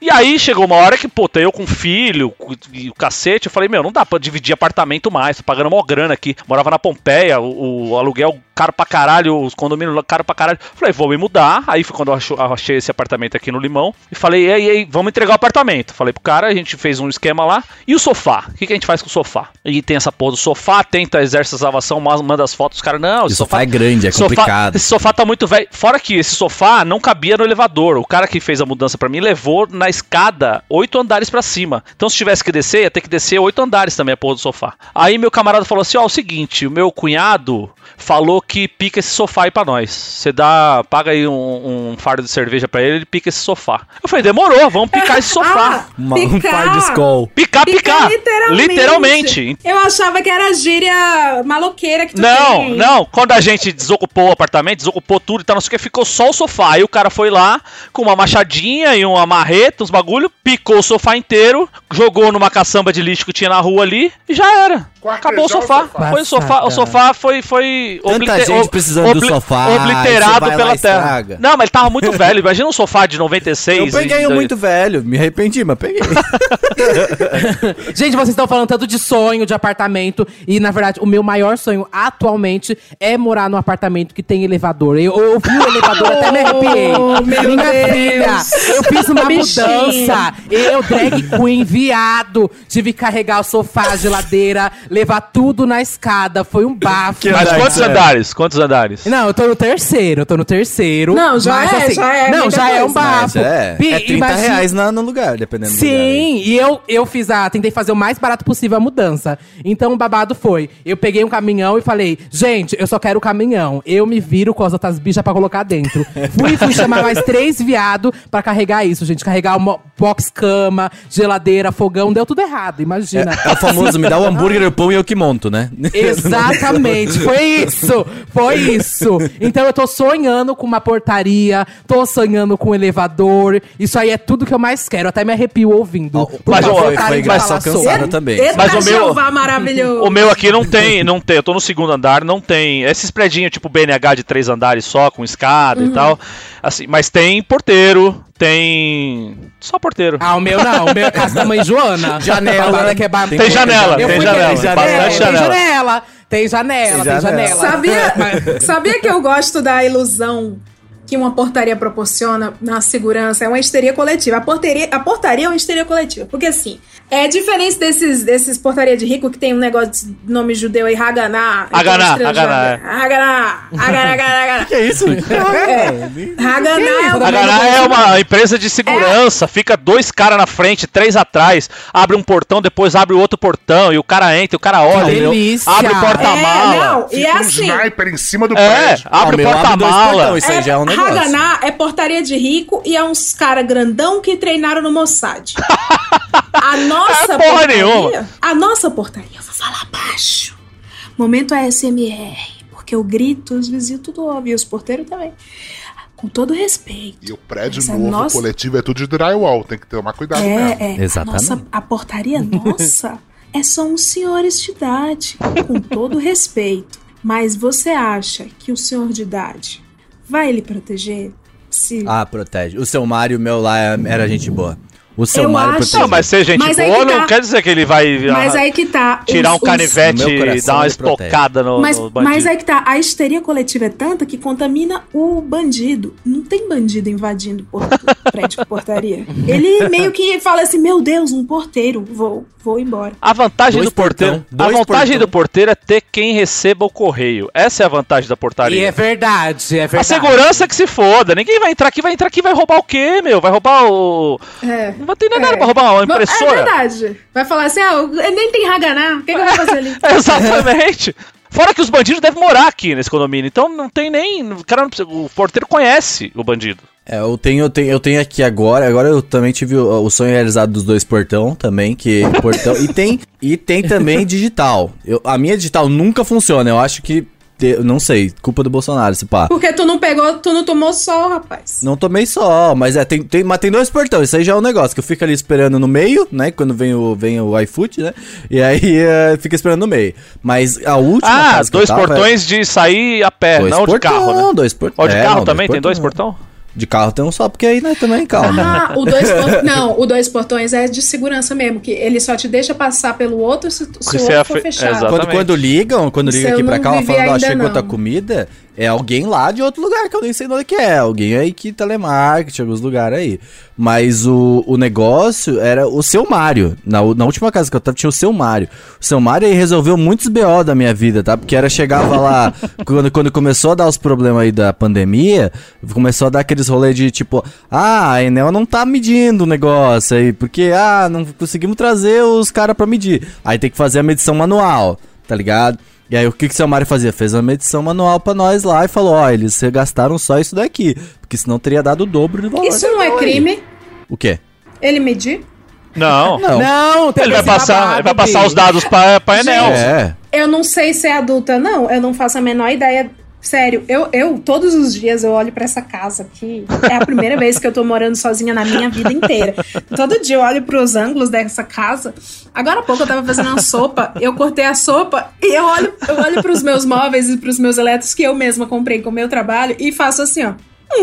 É, eu tenho isso aí também. Eu tenho. Assim, eu, Tamo aqui, ó, eu paguei, eu olho eu aqui e falo assim, porra, montei uma casa e tem um carro que tá pago. Porra, tu tá pa- e meu filho, meu filho tá pampa, tá bem alimentado, tá crescendo, vai fazer sete anos amanhã, sábado. Porra, até que, até que não fui tão mal. Marco, você tem 40 anos, certo? Tenho 39, é, quase 40. Tá, quase 40. 39. Você tem 39 anos. Você é mais adulto que eu. Você então tá me dando esse spoiler. E pro Renan, mais ainda, que tem 22, de que a gente vai ser pai, ser mãe, E e, ainda- um carro e e uma aí- casa, e a gente não vai estar entendendo o que, que tá acontecendo. É, exatamente isso. Você vai, a vida vai Oh, meu passando e você tá nessa. Porque assim, tem essa ilusão de quando a gente tem como, como referência uma geração antes, que é a geração dos nossos pais, que é assim, o cara com 40 Não, eu tenho anos. como referência Friends. Só isso é a minha referência. Ah, puta, de- aí, É, aí você tá fudido, né? Vamos combinar aqui, pelo amor de Deus. Mas é essa coisa do com 40 anos, você tá estabilizado, você chega em casa e você quer ver o jornal e os seus filhos vão ficar quietos do seu lado porque você é um senhor de idade e se você vai tirar a sua calça de linho e a sua camisa social e vai colocar um chinelo e uma samba canção. Porra nenhuma, eu tô aqui com 40 anos e eu não sei o que eu tô fazendo nesse mundo ainda, entendeu? Eu tenho uma... Jogando Among Us. Jogando Imagina se meu pai com 40 anos tava gravando um podcast. Pois é, rapaz. É que assim, é, eu, eu, eu consegui me desvencilhar do videogame, que já é um grande passo pra sair da eterna adolescência. Como assim? que tá Não, rolando. aí nós vamos ter que entrar no ponto aí. Calma aí. Renan, tu acabou de com- sair do ensino médio. Comprei minha PlayStation 4 aqui. Mas você é jovem. Eu saio do videogame pra se preocupar com a amargura. Isso, eu tenho outras preocupações. Tenho filho, Eu tenho, eu torço pro São Paulo é. Futebol Clube. Então são Eu coisas tô- que já me amarguram do- demais. Eu tenho daquela da Leila, que a Leila falou assim: eu tô na, tô na fase do tipo assim, deu uma dor, a gente finge que tá bem. Porque aí, aí deu uma dor e fala assim: não vou no médico, não. Vamos ver se melhora. Aí passou, Sim, opa, tamo exatamente. vivo, passamos mais uma, tá Foi ligado? no, foi no teu podcast, é, Beto, que eu falei que quando eu fico doente, adulta, eu faço um desafio, acho que foi no meu mesmo, eu faço um desafio, uma aposta assim com a ciência, né? Eu não gosto muito da categoria médica, porque eles ele- elegeram o Bolsonaro. E aí eu tenho esse ranço, aí eu penso assim, Vamos ver quem é que quem é que se dá bem. Será que é a mãe natureza que vai se regenerar nesse corpo ou eu preciso dos serviços desses caras? E aí eu fico aqui relapsa na minha casa, esperando a apendicite se regenerar e, e se regenera. Mas, Eu acredito no, no poder curativo do cagaço. Mas a gente, mas assim, certeza, a, a gente. gente, a gente que é fudido e não tem assim grandes planos de saúde, não tem o Einstein à disposição, caralho. A gente tem esse lance de esperar um tempo de maturação desse bagulho que tá acontecendo com a gente. Então é assim, é um, dois dias que você fica assim, não, eu vou melhorar, vou melhorar. Amanhã, amanhã, vou dormir, hoje, amanhã eu tô bom. Eu lembro que É, eu, não, toma banho, toma banho. eu lembro que, toma exa- banho, exatamente, a banho. primeira vez que eu tive. Teve, teve dois, dois episódios em que eu passei muito mal, que eu achei, eu achei que eu fosse in- infartar em casa. A primeira vez eu tava. Eu fui almoçar, tá? Trabalhei, fui fazer exercício que eu fazia uma academia, e pá, não sei o que, voltei pra casa, sentindo assim um bagulho no peito, assim, falar, ai, caralho, que merda, puta que pariu, acho que eu vou infartar, acho que eu vou infartar, mas não é nada. Vou chegar em casa, tomar um banho. Vou comer um Tomar um negócio, vou tomar um banho, vou comer um negócio, ligo a televisão, fico ali, Espera, aí fiquei naquela, vou morrer, vou, ai caralho, que merda, puta que pariu, tô, tô passando mal, tô passando mal, mas não vai ser nada, pra não sei o quê. É o famoso morrer, morreu, né? Batata, aí me deu uma vontade no banheiro, fui no banheiro, dei uns oito peidos no vaso, já era, levantei bom, era gases mesmo, tinha comido, tinha comido, também. eu tinha comido um virado, eu tinha comido um virado paulista no almoço, tutu de feijão, couve, e o caralho deu um revertério, porque aí depois fiz exercício, o cacete, e os gases me deu essa sensação de infarto, eu achei que ia morrer de verdade, aí, mano, oito peidos Isso depois tava bom. acontece. Isso e ansiedade. Hoje em dia aí tem a doença do século aí que é Então, ansiedade. e aí a ansiedade outra vez foi ano retrasado, mais ou menos. Meu pai tinha morrido, tinha, tava ruim de grana, meu filho tava longe, o caralho, não sei o que. Pá, de um domingo à noite, pum, coração acelerou. Falei, caralho, fudeu, fudeu, vou morrer, vou morrer, vou morrer, vou morrer, vou morrer. Vou tomar um banho. Tomei um banho, vou ficar aqui quietinho no sofá e fiquei no sofá assim, tipo, posição de. de assistindo a Era te- assisti- Assistir assistindo a te- Grey's Anatomy. não, assistindo a televisão assim e, meu, assim, tentando relaxar, tentando relaxar e nada, e nada, e nada, e nada. Falei, ah, vou dormir, vou dormir amanhã, eu acordo bom. Acordei no outro dia, mais ou menos esquisito, caralho. Aí eu tava de férias, voltei a trabalhar. Fui trabalhar de manhã e pá, não sei o que, aquele negócio esquisito, esquisito. Aí na hora do almoço eu vim pra casa almoçar, porque eu trabalho bem aqui perto do. Meu trabalho é no Limão também, então eu trabalho aqui perto e vim almoçar em casa. Meu, a hora que eu subi a escada, aí eu falei, puta, fudeu, esse bagulho é sério mesmo, não vai dar, não vai dar. Aí foi quando eu fui no médico. Mas foi tipo dois, um- quase um dia depois do primeiro sintoma, assim, saca? Porque você dá essa maturação do. Não, vai estar tudo bem. Vai... Aí fui no médico e falou que era crise de ansiedade mesmo, caralho, e depois passou. Mas quem é fudido tem essa, esse lance de, não, eu vou esperar aqui pra que médico? Médico não, Eu vamos. tenho também aquela, Vou, Leila, solta- vou te falar vou um soltar negócio uns que- peidinhos aqui pra ver se- Isso, é isso. É, toma dois lactopurga, vê se sai no Mas, peito. mas eu não- descobri a nova, né? Desde, desde que, eu, que eu tive um sofá e uma janela na sala, né? Posso... Ô, gente, o bichinho. Não, sério, Posso bichinho, aproveitar coitado. esse momento, né, de, de chegar em casa, sentar no sofá, ver o meu Grey's Anatomy. E aí, aí falando do Grey's Anatomy, é ali que a gente aprende, né? Ah, aí eu falei assim, beleza, né? Vou, vou assistir o Grey's Anatomy aqui, né? E aí, de, sento no sofá ali, pá, tô tranquilo. Aí falo assim, cara, vou ver meu Grey's Anatomy. Aí começa todos os sintomas, tá ligado? Porque aí Grey's Anatomy fala, ah, né? O, o, meu- o Grey's Anatomy, ah, Grey's Anatomy, câncer. Né? Aí essa, essa é a pira agora. A pira, tô aqui com uma dor. Hum, dá uma dorzinha aqui. E deve ser câncer, tá ligado? deve, melhor ir no médico. Melhor. é- é- essa é a pira acho. adulta agora. Fala assim, cara, minha mãe não tá em casa mais, cara. Não tem ninguém pra saber se eu tô com câncer, não. Não, eu tenho a teoria. Não, eu tenho a teoria que câncer é, é- só tem quem tem uma pessoa pra cuidar. É, Eu não tenho, então eu não vou ter. eu também acho. É uma Mas boa e, teoria. e essa, e essa porra desse Covid aí? Eu também. É, corona, eu tô assim também. Covid é foda, velho. Eu espirro, É, é, eu tô com Tô corona. sempre. Isso O é negócio, uma o negócio é ser, gente. o negócio é ser aí- solteiro. Você é solteiro, você reduz o risco de doenças, porque não vai ter alguém pra cuidar. Eu tô sempre. Outro dia eu enfiei, eu enfiei o, o- o nariz no lixo pra ver se eu tava sentindo alguma Sentindo o cheiro, é. Eu comecei a cheirar. Ah, eu também fiz isso. nenhum. Também Falei, fiz vou isso. cheirar um treco forte aqui no Atualmente, lixo, qualquer coisa, pra ver se atualmente eu tô alguma coisa. testando, né? Vou- eu tô testando. Vou dar uma lambida no corrimão, vamos ver o que acontece. Só, só pra. Meu Deus. Só pra, só pra desencargo. Mas né? a Leila deu uma real. Esse negócio de morar sozinho também tem esse cagaço aí. Quando quando eu tive essa crise de ansiedade aqui que eu achei que ia morrer, eu falei, puta, e pior que eu vou morrer, vão me achar daqui três dias só. Tudo fedendo aqui o apartamento, que merda, que bosta. Porque tem esse, esse, esse medo mesmo de, sei lá, morrer dormindo e acharem depois de uma semana aqui. Porque ninguém vai dar falta. Vocês ligam pra esse negócio de morrer? Ah, quem ficar. Eu né? ligo. É, depende, depende. Ai, como, imagina mano, morrer cagando, sabe? Ah, eu- Você tá lá, fez uma força a mais. Ai, caralho. daí Não, mas é já que assim, Eu nunca sabe? confio no vaso sanitário. Eu sento nele fazendo pressão nas pernas, porque eu sei que aquela louça pode rachar. E eu posso Eu morrer também. cagado. Eu também. com Aquele vaso entrando no meu Eu não ligava tanto, mas agora eu tenho filho, né? Eu tenho essa preocupação com, com o amanhã É. e o que tá por vir e o caralho. E deixar um filho no mundo é um bagulho foda. Porque assim, o meu pai morreu tem dois anos e eu sei como é esse sentimento do. do acabar. E meu filho tem sete anos, mas e se eu morro amanhã? Um moleque com sete anos sem pai aí no mundo? Não dá, é muito foda. Não, mas, ô, Marco, tem aquela. Eu, assim, eu tenho medo de, de acabar. Tipo assim, de morrer sem ver o final da minha série, né? Que tá em produção. Pô, imagina, cara. Você tá ali assistindo teu, teu desenho e fala, pô, cara, não acabou ainda, velho. Tem que esperar terminar, pelo menos. Eu não vou ver, tá Sabe, ligado? sabe qual é a minha relação com a morte? É, é horrível, gente. Estamos no. Se... Leila em pleno setembro amarelo, mulher. Mas eu penso assim. Eu penso assim, ai, que horror, isso é muito errado, eu vou ser cancelada. Setembro tá acabando já, Leila, calma. Eu vou ser cancelada porque gosta de viver. Mas assim. A vida é superestimada. A vida é superestimada um pouquinho. Eu acho. Ela é legal, é legal, é legal. Mas. a- a- sabe o que aconteceu com o que fudeu com a minha mente? Foi esse negócio de browser, de computador. Porque aí eu penso que é só. É, que você tá. Que eu minimizo, né? São os âmbitos da vida. Essa minha vida amorosa, profissional. Uma hora eu foco num, foco no outro.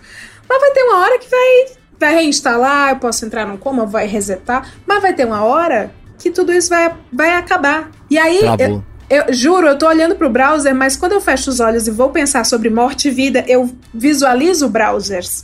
E aí eu penso assim, sei lá, tô falando mal do presidente da república. Aí ele, ah, manda a milícia me pegar. Aí eu penso assim, tudo bem, uma hora esse computador vai ter que ser apagado, mas esse computador fez coisas maravilhosas. O famoso legado, né? O legado Eu de vivo- Leila. Exato, eu vivo intensamente cada aba do meu brau- do- desse browser, mas sabendo que uma hora ele há de fechar É, por tu é tipo o razão. Google Chrome, né? Que consome tudo que pode do PC. Né? Exatamente. E outra, é dívida. Quando eu penso uma coisa boa da morte, que é assim, minha morte, tá, gente? É óbvio que eu sofro com a morte de quem eu amo. Mas assim, a minha, eu penso assim, cara, se eu morrer, como é que vai ficar a galera da dívida? Tipo, foda-se. Mas tem uma frase assim, que eu adoro, que é o Rick Gervais fala essa frase sempre, que é assim, a morte é igual a burrice. Porque só quem sofre são as outras pessoas. A pessoa que morreu, ou a pessoa que é burra, ela não sofre por ser burra, ela não sofre porque morreu. Morreu, morreu. E, as outras, e quem tá em volta que tá sofrendo as consequências dessa morte, as consequências dessa burrice. Que você acha que o, o Bolsonaro. Quem tá sofrendo as consequências? É a gente. Você acha que ele tá sofrendo as consequências da burrice dele, da das cagadas que ele faz? Ele tá, ó, Bonitão, Ele tá, tá bonecão. ajudando os avestruz lá, tá batendo papo. É né? foda, cara. Tá. Às vezes tu nasce, tu é o Internet Explorer. É muito complicado. É, exatamente, exatamente. eu tenho que contar uma história muito profunda dessa quarentena com o médico, que eu tô lembrando aqui do- da morte chegando. não sei se eu Meu contei no, Deus. no último episódio Meu também Deus. do, do podcast, porque a morte, ela, em algum momento, tá aí, né? Mas Ela assim, tá cada dia, cada dia chegando mais, né? Cada dia mais próxima. A, a quarentena começou em março, né? Acho que sim. Em abril eu comecei a meu ouvido ficar um pouco tampado, né? Que eu tenho um, um pequeno problema aqui de tampão no ouvido. E aí, cada dia mais eu ouvi um pouco menos. Aí foi passando os meses até o dia que eu falei, vou ter que fazer alguma coisa. Comecei a enfiar um cotonete, não funcionou.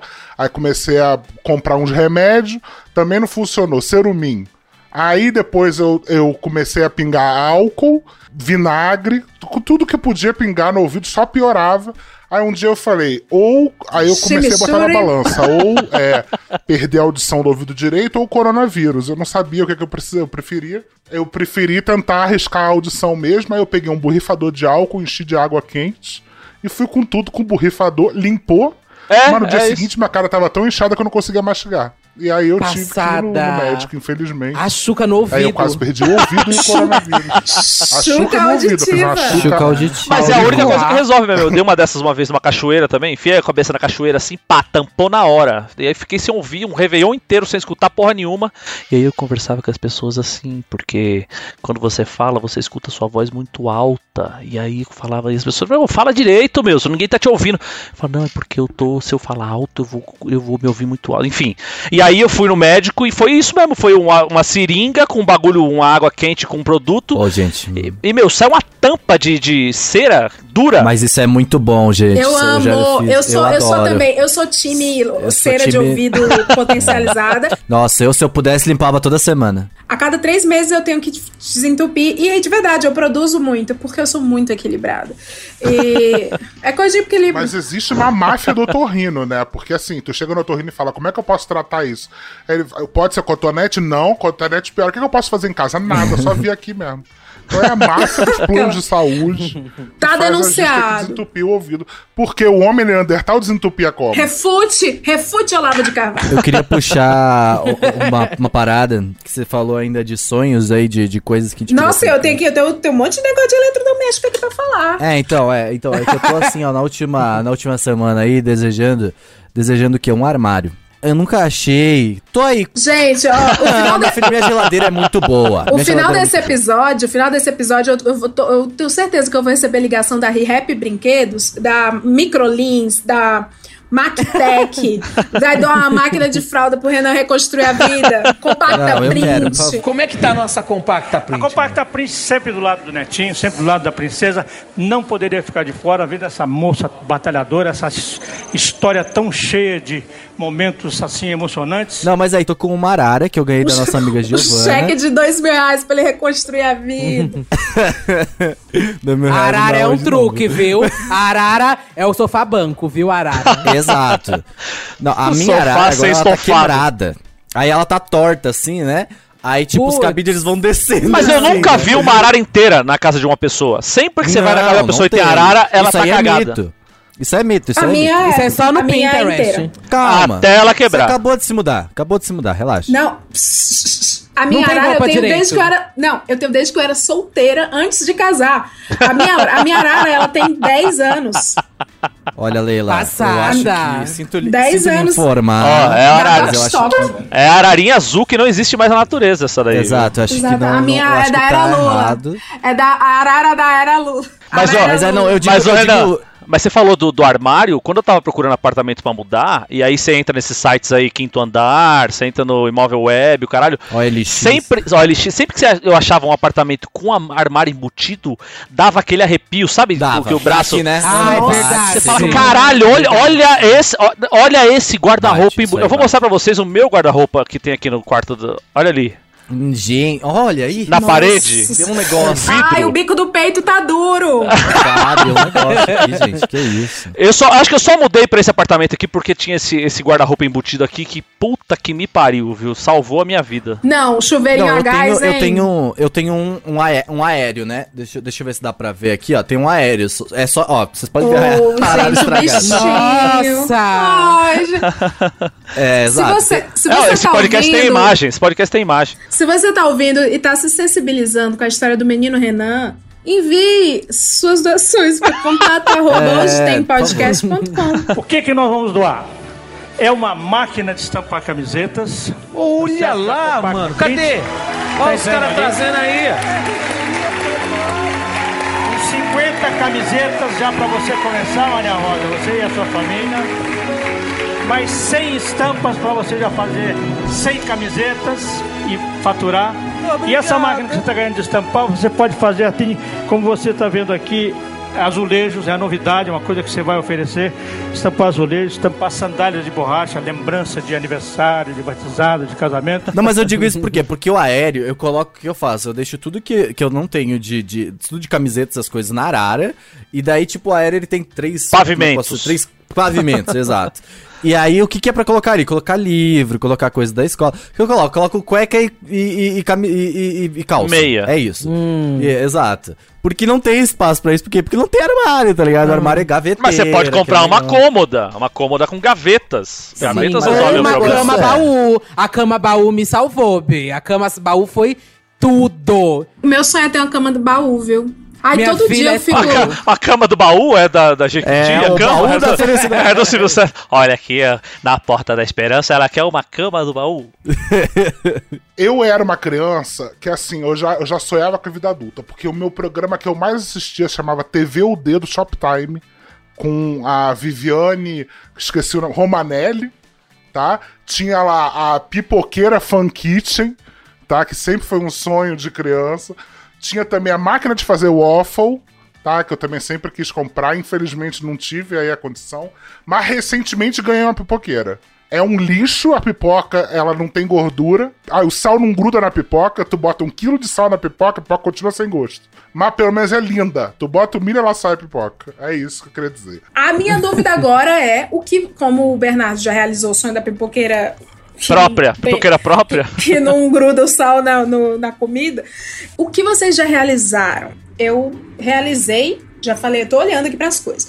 O frigobarzinho pra segurar as pontas, mas também pra fazer um fazer um design, Um, mis, um mise-en-scène. um mise-en-scène, Nespresso.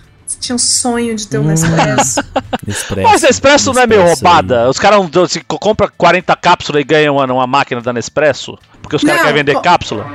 O meu é comprei a Nespresso, que tava de promoção com Aerotino, que é a máquina da espuma de leite, que é muito bom. Foi na Fast Shop, comprei 290 reais, os, os dois, e ganhei 150 reais de cápsulas. E tá até hoje aqui. Que dá umas tipo, 8 cápsulas, né? Bom. Não, não. Eu, eu- eu tomo café todo dia e eu tô com.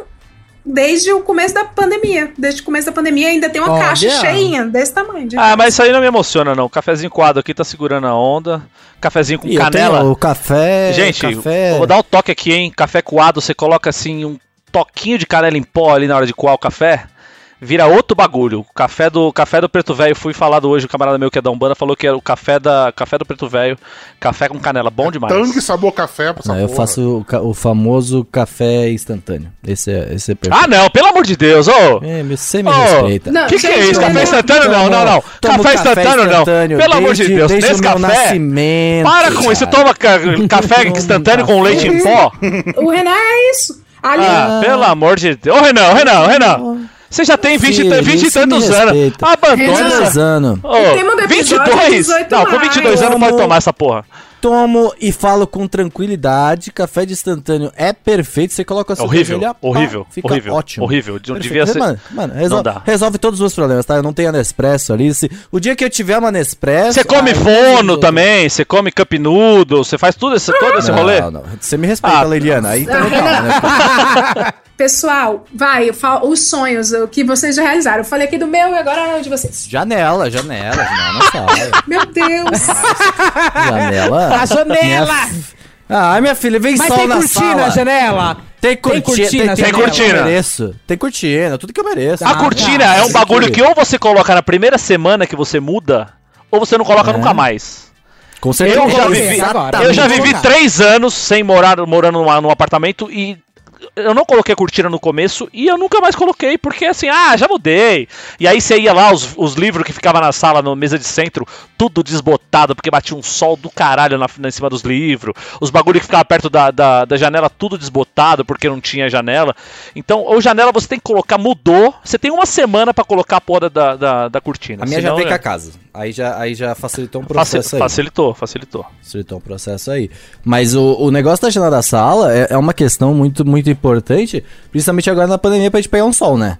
Porque, assim, se tem que bater aquele solzinho, porque eu descobri que isso aí é importante, né? Tem o negócio da vitamina. Vitamina D. Que é um negócio aí que é. É, isso aí ajuda aí, né? O Ajuda Renan aí o falando de janela como se estivesse falando do mop giratório. Olha, isso aí. É, vou te a falar. vida. Ó, mas peraí, agora você entrou num assunto sério aí, hein? Que além do air fryer, Sério? é a minha área de expertise também é o mop giratório, que mudou a minha relação com a minha casa durante essa pandemia. Porque o que aconteceu? Eu tinha aqui minha faxineira que vinha aqui a cada 15 dias limpar minha casa, deixar tudo nos trinks, pra manter ela limpa durante 15 dias, pra que ela venha na próxima vez e limpe a minha casa, faça essa limpeza, porque assim, aqui é tudo é, chão frio, né? Piso frio de azulejo. E assim, eu nunca, nunca senti sujeira aqui, porque primeiro, eu passava a maior parte do tempo fora de casa, e segundo, que minha faxineira tava aqui, então a cada 15 dias ela vinha dava um trato e tal. E chegou a pandemia, que você tá o dia inteiro dentro de casa, e tava eu e meu filho aqui, com cinco dias já tava impraticável. O chão que é de, de azulejo meio branco, você enxergava cada pelo que cai do teu cabelo, cada bigode O que cai da... suja. o É, suja. e aí, bicho, e aquela coisa, puta, e agora? Tem que passar pano. Passar pano é a maior desgraça. Depois de, de pendurar a roupa no varal e recolher depois, passar pano é a pior das tarefas domésticas. Calma aí, Marco. Aí tu, tu puxou um ponto aí do passapano, que aí eu vou ter que fazer o meu lado aqui também. Porque tem uma vassoura que ela é tipo uma esponja. Que ela que você coloca assim, você coloca ela na água e ela puxa tudo. Então você joga água no, no azulejo ali, ó. E aí você vai passando a, a, a- a- Não é uma vassoura, ela é tipo um. Não é o mop spray? É, tipo isso aí, mop spray. Não, mop que... Spray 2000? Não, não é, não é o spray. Ele, ele não tem spray, tem- não tem nenhuma firula, nada. É só aquela que você puxa e ele tira a água, sabe? Você vem, puxa. Então, mas e ele calma. a. Então, mas esse aí é tipo, é tipo uma bucha de, de lavar louça que tá na ponta da- da- do negócio, Um ele só cabo. puxa água. Ele não, ele não dá uma Pô, limpada. cara, é mais ou menos isso. Sim, sim. Ele não é. roda quando tu aperta. Não roda. Uma amiga minha Ele falou. não roda. Uma amiga minha falou assim: não, porque o meu marido comprou um mop aqui em casa. Pra ele. Falei, qual que é desse mop aí? Me manda qual que é o modelo. Aí eu comecei a ver os reviews na internet. E esse mop foi a salvação da quarentena. Eu amo Review que o mop. Marco ele olha review de. Eu olho o review, eu olho review, eu olho o review. E bicho, esse. Esse mop da Flash Limp, me nota aí que eu tô fazendo, já vendi muito mop aí por causa de você, pra, pra vocês, hein? Esse mop, ele tem o lugar que você coloca a água e o produto ali e tal. Ele é retrátil, então você aperta, ele dá uma rodada assim pra misturar o bagulho. E aí do outro lado, ele tem tipo uma centrífuga. Que você dá a rodada, o bagulho seca. Então você passa o bagulho molhado e depois passa o bagulho seco e tira Perfeito, toda a craca do chão. Rapaz, aqui, sábado de manhã, eu falo pro meu filho, filhão, sobe na cama lá que agora o mop vai cantar louco aqui em casa. E aí eu coloco tudo pra cima e é mop na casa. fazer esse limpeza aí. É mop, não, Ah, mas eu eu tivesse também. ele- Não, é tá prazeroso. pequeno ainda. É prazeroso. Não, Bicho, e é legal. você sai é suando, faz sim. assim, ó. É. Ele, ele de- é, é fálico isso. Você, você empurra e ele tem um. Um mecanismo de Oh, oh. giro. Tem mecanismo de giro. tem um mecanismo. O, o Marco vai entender o que eu tô É um falando. secador de alface, só que de, de, de lixo do chão. O Bernardo, Tipo Bernardo isso! Duda, Duda, você também tem mop giratório. Eu não tenho mop, gente. Eu tô ouvindo aqui, eu tô arrepiada, porque esse é meu sonho de comprar Mas é incrível. Ó, Eu o tô só Marco- com aspirador de mão. Aquele...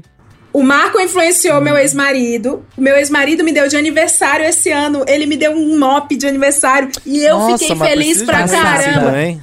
Gente. Ele, não, foi o melhor presente. Eu ganhei várias coisas, ganhei tudo, ganhei tudo que vocês imaginaram. Mas um mop giratório eu não tava esperando e é incrível. Eu passei o dia do meu aniversário limpando essa casa Não, todo não muda a relação com a relação com a limpeza da casa muda. Porque é isso. Sim. Porque assim, o que, que eu faço? Eu dou a varrida pra tirar a, a- a- sujeira grossa de O grosso. cima. Aí você passa aquele aspirador pra dar uma, para tirar ainda mais. E aí você vem com o mop, você já joga o produto no chão direto assim, ó, plá, plá, plá, plá, O plá. aspirador é pra tirar depois da varrida. Você passa a varrida, deixa a sujeira no lugar, passa o aspirador pra não Isso, exatamente. Pra você não ter que usar. Porque na pazinha não sobe nada na pazinha, fica os bagulho tudo cagado no chão. Então você varre, É. varre tudo pra um lado só e passa o aspirador daquele lado e depois você vem com o É. mop.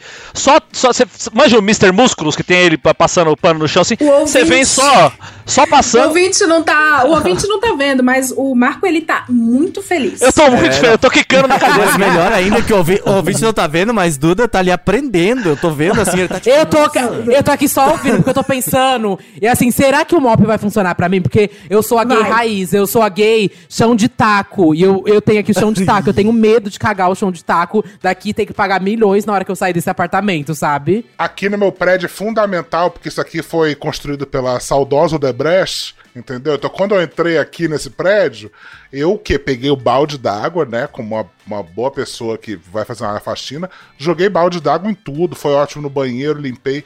Do nada chegou um e-mail aqui da administração com um vídeo da pessoa aqui de baixo com a cachoeira no banheiro dela. Caralho! E aí eu fui ver que na regula... o regulamento do condomínio é proibido jogar água no Mas chão. o que, que é isso, velho? É do Sérgio Naia esse prédio aí? É, tipo isso. Vai, eu tô com um pouco de medo de desabar. Eu moro no vigésimo andar. Eu, eu sairia do prédio, eu dava um jeito aí. Eu tenho um pensamento sobre desabamentos também, que é muito controverso. Eu, eu- a minha mente. Eu sempre Medo de me acho. jogar. Não, eu sempre fico feliz de estar nos andares mais altos, porque quando desabar, eu vou cair, em cima, cima. das pessoas. Não. É, Ah, é verdade, eu também como- penso assim. Como se o teto da tua casa já não fosse te, te esmagar inteira. né? Não, e só os 20 andares que tu vai cair também não vai. Tá Mas boa. a minha morte, eu vou sair melhorzinha no caixão. Ou Eles não. amor- a morte deles amortece a minha. Vocês viram? Falando em desabamento aqui, só um parênteses. Vocês viram o vídeo do, do- da caixa d'água caindo lá em Diadema? Que os Sim. caras falaram. Aquilo é um bagulho muito absurdo, né? Do carro. Vocês viram? Ninguém viu. Não vi. eu Eles não- cortaram não na vi, base. não vi. Eu vi, cortaram na base. Eles, eles iam demolir uma caixa d'água daquelas redondas de concreto gigantesca, assim. O que, que eles fizeram? Aham. Começaram quebrando por baixo. Quebraram por baixo, quebraram por... O que, que o bagulho fez? Desceu igual um rolo compressor, passando em Claro, cima de carro. Carro parece papel, assim, no meio da rua. Caralho, esse bagulho é o bagulho mais Foi incrível que aconteceu no as- Brasil. As coisas do pica-pau que falava madeira. É isso, é. Foi isso. E aí o cara aí- gravando, o cara gravando, o cara fala assim: aqui ó, ao vivo aqui ó, aqui ó, o bagulho caiu aqui ó, aqui ó, ao vivo aqui pra vocês ó, não é mentira não, ao vivo. Maior sucesso daquela página do Twitter é porque os homens vivem menos. Sim! Não, e eu, quando eu vi isso no jornal, eu pensei assim. Nossa, eu não entendo, não sou engenheira, né? Mas sei lá, cortaria primeiro por cima, não sei. Aí, mas eu pensei assim, mas quem somos nós pra julgar, né? Aí passou no Fantástico, tipo assim, todos os engenheiros, todos falando que eles picotam por cima até Não, o negócio E tinha, e tinha uma engenheira, no dia da obra tava lá. A porra da engenheira tava lá. Ou seja, caçar o diploma, né? Se tivesse chamado o cara que picotou o sofá do Marco, ia ter dado. Aí já resolvia, o cara com uma. uma, Mas, mas deve ser. Deve ser, de, deve ser diploma de ministro aí do, do Bolsonaro, não tem? Mas ó, já que a gente entrou na minha área de expertise aqui falando sobre mop, a Air Fryer foi um divisor de águas na minha vida. Não, vai me evangeliza. É agora eu, Vai, agora eu sou a Duda da Air Fryer. O Ah, negócio eu é tô o aqui no time também. Como aconteceu a minha, a minha loucura com a Air Fryer? Em 2014, meu filho era pequeno ainda, e meu pai e meu irmão, eles tinham um lance de sair. Ah, vamos no Carrefour hoje pra comprar uns bagulho. Comprar o quê? Comprar uns bagulho. Eles iam pro Carrefour pra comprar uns bagulho. Então era. Era pro- esse- é programa faço, de fazia. família. é isso. Ah, eu fazia é- isso é- quando eu me mudei. Primeira coisa que eu fiz foi Carrefour da rolê. Era o rolê deles. E aí eles chegaram lá e falaram assim: meu pai falando, Marquinho, tem um negócio aqui que é muito louco, que chama Air Fryer, que frita. Eu falei, pai, mas isso é muito caro. Não, promoção 499 e não sei o que, papapá. Falei, não, mas não tem condição e tal, não sei o que. Aí o que ele- meu pai e meu irmão fizeram? Um grupo entre nós três só pra falar de Air Fryer, porque eles estavam novos evangel- evangelizados. E eu fudido, não tinha grana, o caralho, eu falei, puta que merda. E todo dia os caras mandavam torresmo na Air Fryer, batata na Air Fryer, franguinho na air fryer, o caralho, ficaram nessa, ficaram nessa, ficaram nessa. Deu uma semana, eu comprei lá, 12 vezes de 40 reais, comprei a porra da air fryer. E chegou o negócio e o bagulho entregava tudo que prometia. Isso é uma realidade, isso aí. E aí, bicho, daí pra frente, eu virei o São Paulo pra falar da Air Fryer. Igual o São Paulo evangelizava sobre Jesus. Eu, rapaz, você não sabe o que é Air Fryer, e papapá, e pipipi. Isso 2014. E ficava nessa. E fazia tudo na Air Fryer, delícia, delícia cremosa, e o caralho, não sei o quê. Tanto que aí, eu falei tanto com os caras do Braincast sobre a Air Fryer, a gente fez um programa especial sobre a Air Fryer, porque o Olga Mendonça também já era evangelizado. Eu já tinha evangelizado o Cristiano Dias e Luiz Assuda. E a gente virou ali, e o Luiz Gino, a gente virou ali uma confraria da Air Fryer que a gente fez esse programa. E, bicho, a Air Fryer é entrega tudo que promete. Agora eu quero ouvir a palavra de vocês, quem de vocês tiver Air Fryer, eu quero que vocês falem, porque assim, Não, eu eu, parece... devo dizer. Eu devo dizer que quando eu fui falar desse episódio pra uma pessoa, eu falei assim: ah, eu vou gravar um episódio do Hoje Tem e tal, sobre coisas que os adultos desejam. Ah, quem vai estar? Eu falei: o Fulano, Ciclano Beltrano e o Marco Melo. Aí a pessoa, o The Fryer. então sim. Nossa. Não, e você sabe que assim, você sabe que eu já ganhei zero reais das empresas Air Fryer, eu já ganhei zero produtos das empresas Air Fryer. Eu fiz uma tatuagem na perna sobre Air Fryer, vocês- viram? Não, pelo amor de Deus. Vocês não viram? Não. Não. Eu vou ver se eu sério isso? Eu não sei se eu consigo mostrar. Você é muito autêntico. Cadê? É, mu é muito sério isso? Dá pra ver aqui? Cadê? Tem um air fryer. Ah, é Fryer, Deus! O cara Sim, faz o gente, Omar Ele é Fryer. hétero mesmo.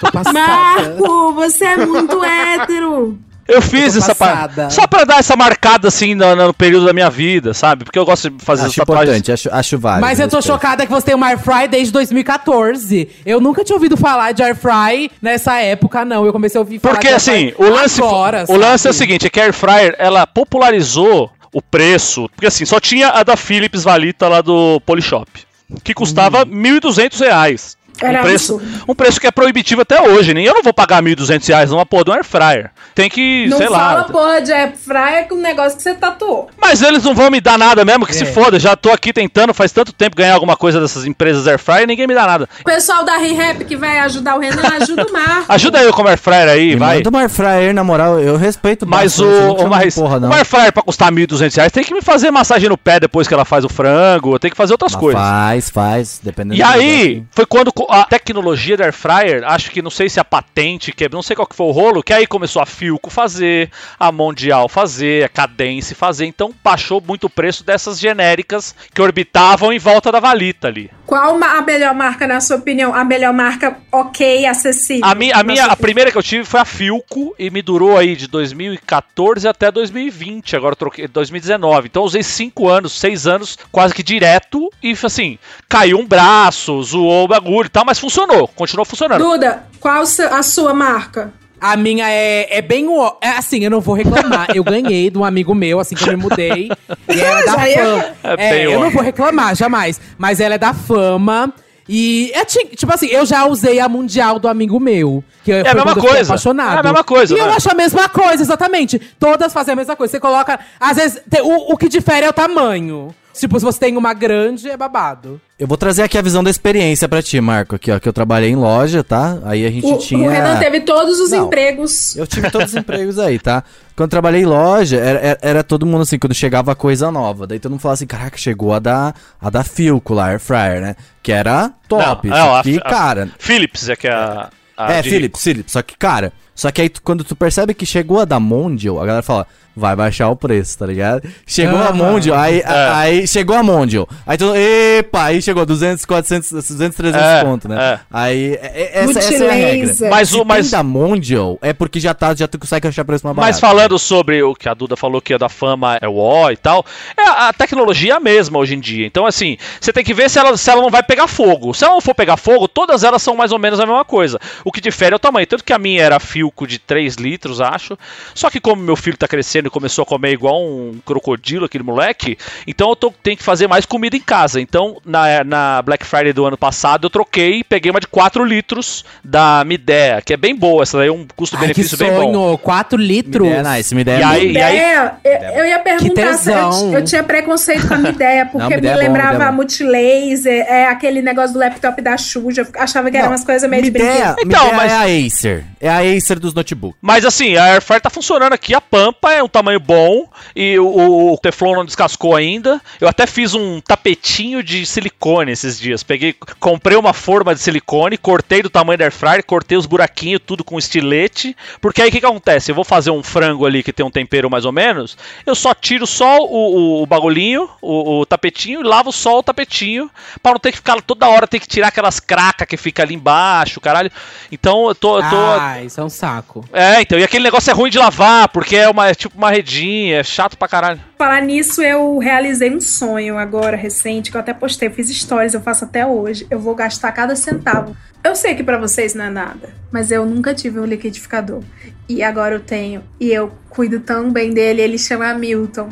É muito legal. É muito Mas legal. liquidificador é o bagulho que tem que ter em casa. Olha, é imprescindível. Eu faço suco, eu faço vitamina todo dia. Nunca na vida que eu tomei tanto suco, comi tanta fruta na minha vida. Olha, é, eu- é sopa, é tudo. É, é incrível. E ele chama Milton Beach a marca, e ele é um liquidificador pra uma pessoa ou duas. Então o copão dele é aqueles que os marombeiros cheirador levam pra Ah, Mas tu academia. usa pra fazer suco, né? Aí é diferente. É, não, suco e sopa, eu faço sopa. Não, mas faço dá pra tudo. fazer tudo, dá pra fazer torta, dá pra fazer maionese. Eu É faço maionese aqui direto. Ele tá bem ali. Ele fica bem ali ao lado das duas cafeteiras. E do Groot. Não, então, demais. eu ganhei o liquidificador da minha mãe quando ela veio pra São Paulo, né? Que minha mãe, ela mora no Rio Grande do Sul ainda. Então eu não tenho tanto esses privilégios de levar pra lavar, né? Lá na casa da avó. Mas. e- pois, Oi? pelo amor de Deus, né? Não, liquidificador não. Não, mas ela Tu, me deu tu presente levaria pra tu- mas tu levaria pra tua mãe lavar? Não, lavar Não, roupa. eu tô falando da roupa do moço Ah, ali, do tá, Marco. Mas eh, aí eh, eu tô falando, aí ela trouxe e me deu esse liquidificador. Eu usei o liquidificador uma vez até agora pra fazer panqueca. Eu falava, não, eu Mas vou é porque você é panqueca. jovem. Jovem não usa muito liquidificador. É. Eu Mas uso todos mas, os eu que- dias. E eu queria usar mais, mas dá uma. Mano, limpar, velho. A Duda ia falar o babado da Airfryer. Qual é o babado da Airfryer? É, o babado da Airfry, Mona, quando eu, eu joguei no Instagram, não, eu ouvi de tudo, todas as dicas possíveis me deram. Mas a que pipocou foi a do usar papel alumínio pra você fazer meio que a caminha, sabe? Que aí não Sim, vaza. aí não e vai caga, mais é. rápido também. É, e vai mais rápido também o que tá ali dentro. Mas Tamo eu uso quase. life Já, hack. já me fala. É, e já me falaram que eu não testei ainda. Você, Marco, assim, como influenciador da Air Fryer. Não, É eu, sou, eu, sou, eu não sou influenciador, eu sou embaixador não oficial da Airfryer no Brasil. Ah, toma, caralho. Não, é, não, é, eu ia falar isso. Ele é autoproclamado. Autoproclamado embaixador não oficial da Embaixador. Airfryer no Brasil. Passada. E é verdade que dá pra fazer pudim na Airfry, que eu, Eu, faço, eu, ouvi fiz. muito. Ô, é que você não me segue nas redes. Eu fiz o projeto Um Pudim por Semana Você- durante a, durante a quarentena. Eu vou seguir Eu vou seguir agora. Vocês estão tirando. Vocês estão tirando a favela. Entra no meu Instagram aí, tem um highlight ali de eu fazendo pudim. Marco. Passada. Eu tô indo aí agora no. Agora Instagram. No limão. Eu não Isso, segui o Marco. Olha só. Pega olha no só pulo. que. Olha Pega que no bab- pulo. Que, que Mas o. Marco me seguia. Porque a Ai, gente se conhece, né, Leila? Afinal de contas, eu cozinhei na Airfryer pra você durante a final. no- na final de durante a Game of final do Game of Thrones. E você me dá uma É. dessa? Ah, tô passado. Não, Mas eu segui no só- Twitter. Eu tenho meus tops já, coisas preferidas que eu tô fazendo na Airfry, que eu tô, tipo, amando. Que Quais pra são? mim, eu Deus. Quais são? Os, Ah, os acho que o meu destaques. babado que eu tô amando. É, ó, o meu preferido que eu tô amando é jogar asinha de frango, asinha de frango ficar. É sem erro. do- É sem erro. É Sem, frango é erro, sem erro. É sem Você joga, esquece a vida e volta. Não, tempera, né? Tempera. Tempera antes, porque, por favor, né? Vamos, ter né? aqui é, é o compro- eu decoro, compro né? aqueles temperados já. Um torresminho na fryer, um franguinho na assim. fryer, um pudim na air fryer. Eu- Agora que eu tô tentando, eu tô tentando diminuir meu, meu, meu consumo de carne, porque eu afinal de contas eu tô com quase 40 anos, tenho um filho pra criar e não posso morrer do coração qualquer hora aí. Então eu tô diminuindo aí meu, meu consumo, meu consumo de carne. E aí eu tô comendo mais vegetais e tal. E meu, brócolis na air fryer fica foda. Brócolis, Brócolis. couve-flor. A couve, couve-flor. não, couve, couve, que você faz aquela couve que igual os caras põem em cima do, couve, do aham, japo- da sim, já comida japonesa. também. Couvinha crisp, fica uma delícia. Eu fiz agora que eu mandei pra vocês no grupo lá uma pizzinha com pão sírio de queijo e, e Tudo. brócoli. Então, mas eu vou aqui- fazer uma é pergunta, sucesso. Marco. Pode Aí, fazer eu até duas. Fazer, tu vou fazer uma, porque aí já, a gente já vê o que, que vai acontecer. Porque assim, ó, eu sou, sou gaúcho, descendente de alemão. Bah. Ah, sou do- pronto. Do interior, falo bah, tá? Tudo de mais criado- ruim que tem no Brasil. Não, tudo de ruim, nazista, essas coisas. Mas aí, ah, aí minha avó, minha avó, ela, ela comprou air fryer. Só que é o seguinte, mano, a gente, a gente mete óleo nos bagulho. Velho, se, se puder, a gente coloca óleo, azeite, a gente coloca em tudo. Coloca, vai, tipo assim, o pessoal faz, sabe aqueles hambúrguer do, que tu compra da Sadia, que você só coloca na Aham. frigideira, tá pronto? Então, eu coloco óleo ali também, porque a, a gente Meu quer morrer do Deus. coração mesmo. Eu posso adiantar. Aí- Eu, eu vou adiantar sua pergunta já. A resposta antes de você fazer a pergunta. Vai, faz. Porque o truque da air fryer é você colocar o óleo. Mais Você- um fio de azeite. Você, É um você vai, fio. você Não, vai temperar sim, o claro, bagulho, você, vai, fiozinho, fiozinho. você vai temperar o bagulho, você vai fazer o frango, ou coisas que não tem pele, por exemplo. Meu Deus. Não, tô aprendendo, peraí, tô aprendendo, deixa eu aprender, vamos lá. Mas a diferença é que você não vai fritar por isso, você não vai em- colocar o bagulho e, e- e- Como é que fala? É, mergulhar no óleo e vai ficar ali 5, 10, 15 minutos fritando no óleo. E quando você tira, Tira você aquela- vai pegar. coisa, você vai né, pegar aquela óleo. coisa linda. Tanto que o, o- quando eu- eu- o que eu tiro de óleo aqui de, de torresmo, os óleos quando eu tiro de torresmo e de carne de porco, por exemplo, eu guardo pra fazer o arroz depois, porque você usa na gordura do arroz, entendeu? Tô Meu Deus. É, você, Passada. Ah, essa eu guardo foi também, tudo. o óleo que sobra Não, eu guardo também. você vai guardando aquele. Claro que o óleo do frango, quando tá muito temperado, não dá pra guardar e tal, mas tipo. fr- é, Porco, que eu não uso muito tempero, é só sal e pimenta e tal. Esse óleo dá pra guardar pra fazer um arroz depois. E o arroz fica com um gosto bom. Então você vai pegando os macetes de usar, de usar air fryer. Mas o pudim da air fryer, Duda, tenta fazer. passada. Tenta fazer. É Eu a, vou coisa, fazer. é a coisa mais fácil do mundo. Quer que eu dou a receita aqui? Tá sendo um Porque pudim, aprendizado. pudim não é uma coisa fácil. Pudim é super difícil, mano. Eu vou- Não é bom também, eu não gosto, eu vou falar. Ah, cala sua boca! Cancelado! Cancelado! Renan, Renan, tu não tinha nem O janela. Renan é jovem! O Renan é jovem, gente. Não, não, não sou, sou o Renan, pudim. Renan, eu, peraí que eu só vou falar com quem tem janela. Eu tenho agora, tá? Fala comigo, pode falar, pode falar. Tem até luzinha agora, tá? Tem luz aqui, tem... Ai, as luzinhas bonitinhas, é verdade. Vocês terminaram de brigar? Já, já tá tudo bem, já. Tá, ok, ok. Eu ia perguntar, acabou que vocês nem falaram, vocês falaram da airfryer e tal, eu ia perguntar se em algum momento bateu a culpa, assim, do sonho realizado, né? Tipo assim, eu comprei, eu não bateu a culpa com o Hamilton, eu, Hamilton foi caro, porque agora é a moda, é, é liquidificador de uma pessoa só ser mais caro do que o liquidificador da família toda. Não sei por quê. E aí você foi lá e comprou. Eu comprei porque eu sou uma pessoa só. E porque se eu fizesse mais, eu, eu tomaria tudo já. Mas você sabe que você pode dosar, né? Que Você compra o liquidificador de dois, você não precisa encher o liquidificador todas as vezes que você vai usar. Exatamente. Você pode usar só metade, só um pedaço. Para, eu não gosto de quem tem razão, não. É, Não, mas enfim, é, eu realizei esse sonho e eu não me senti culpada. Teve um que eu me senti culpada que tá chegando. Chega amanhã, chega amanhã. Tá no- tá no- Vem aí, vem aí. recebi- Tá no drone da e-mail Amazon. West Wing, da West Wing hoje, tá chegando amanhã. É um filtro de barro. Calma. Ah. Não, filtro de barra é tudo. Eu tô daqui pra defender, vai. Não, eu tenho Obrigada, filtro de barro também, mas, mas eu quero é um quanto filtro que de- tu pagou esse filtro de barro. Calma, Esse- calma, um filtro gente. de barro da West Wing, Ah. cujo barro é lapidado e pintado em detalhes de branco. Ai, que merda! Gourmetizaram o filtro de barro, Leila. Não, não. Porra. Nossa, O filtro de Isso é barro- Minha avó, Mona. Ou é do ja- jabuticabal ou não é. Lapidado por Oscar Niemeyer. Não, mas é, é- mas é mineiro e é barroco. Obras do é Aleijadinho. Não é. não é. Fizeram é em Bu mineiro. aqui. Não, mentira, não é de Imbu, não. E- mas diz até o nome da, da instituição. Olha é ela tentando se uma. enganar, gente. Olha ela tentando se Teu enganar. cu. É, Eu é adoro um- quando ela Tá se vem, ela vem no tentando personagem, se enganar. Cara, é muito óbvio quando a Leila... Não, gente, não, é sério. É, Não, até... não, sério. sério. Não, Feita pela, é feita pelas mulheres oleiras da Zona Franca de Manaus. Ah, quase! Cada filtro comprado, eles doam um filtro para a África. A maior mentira do Oh, já capitalismo. pensou? Cada filtro comprado, eles dão um filtro pra região da árida essa que não tem máscara foi água. feita por mulheres da... Eles dão pro Saara um filtro, já não tem água. Não, gente, sério, sério, sério.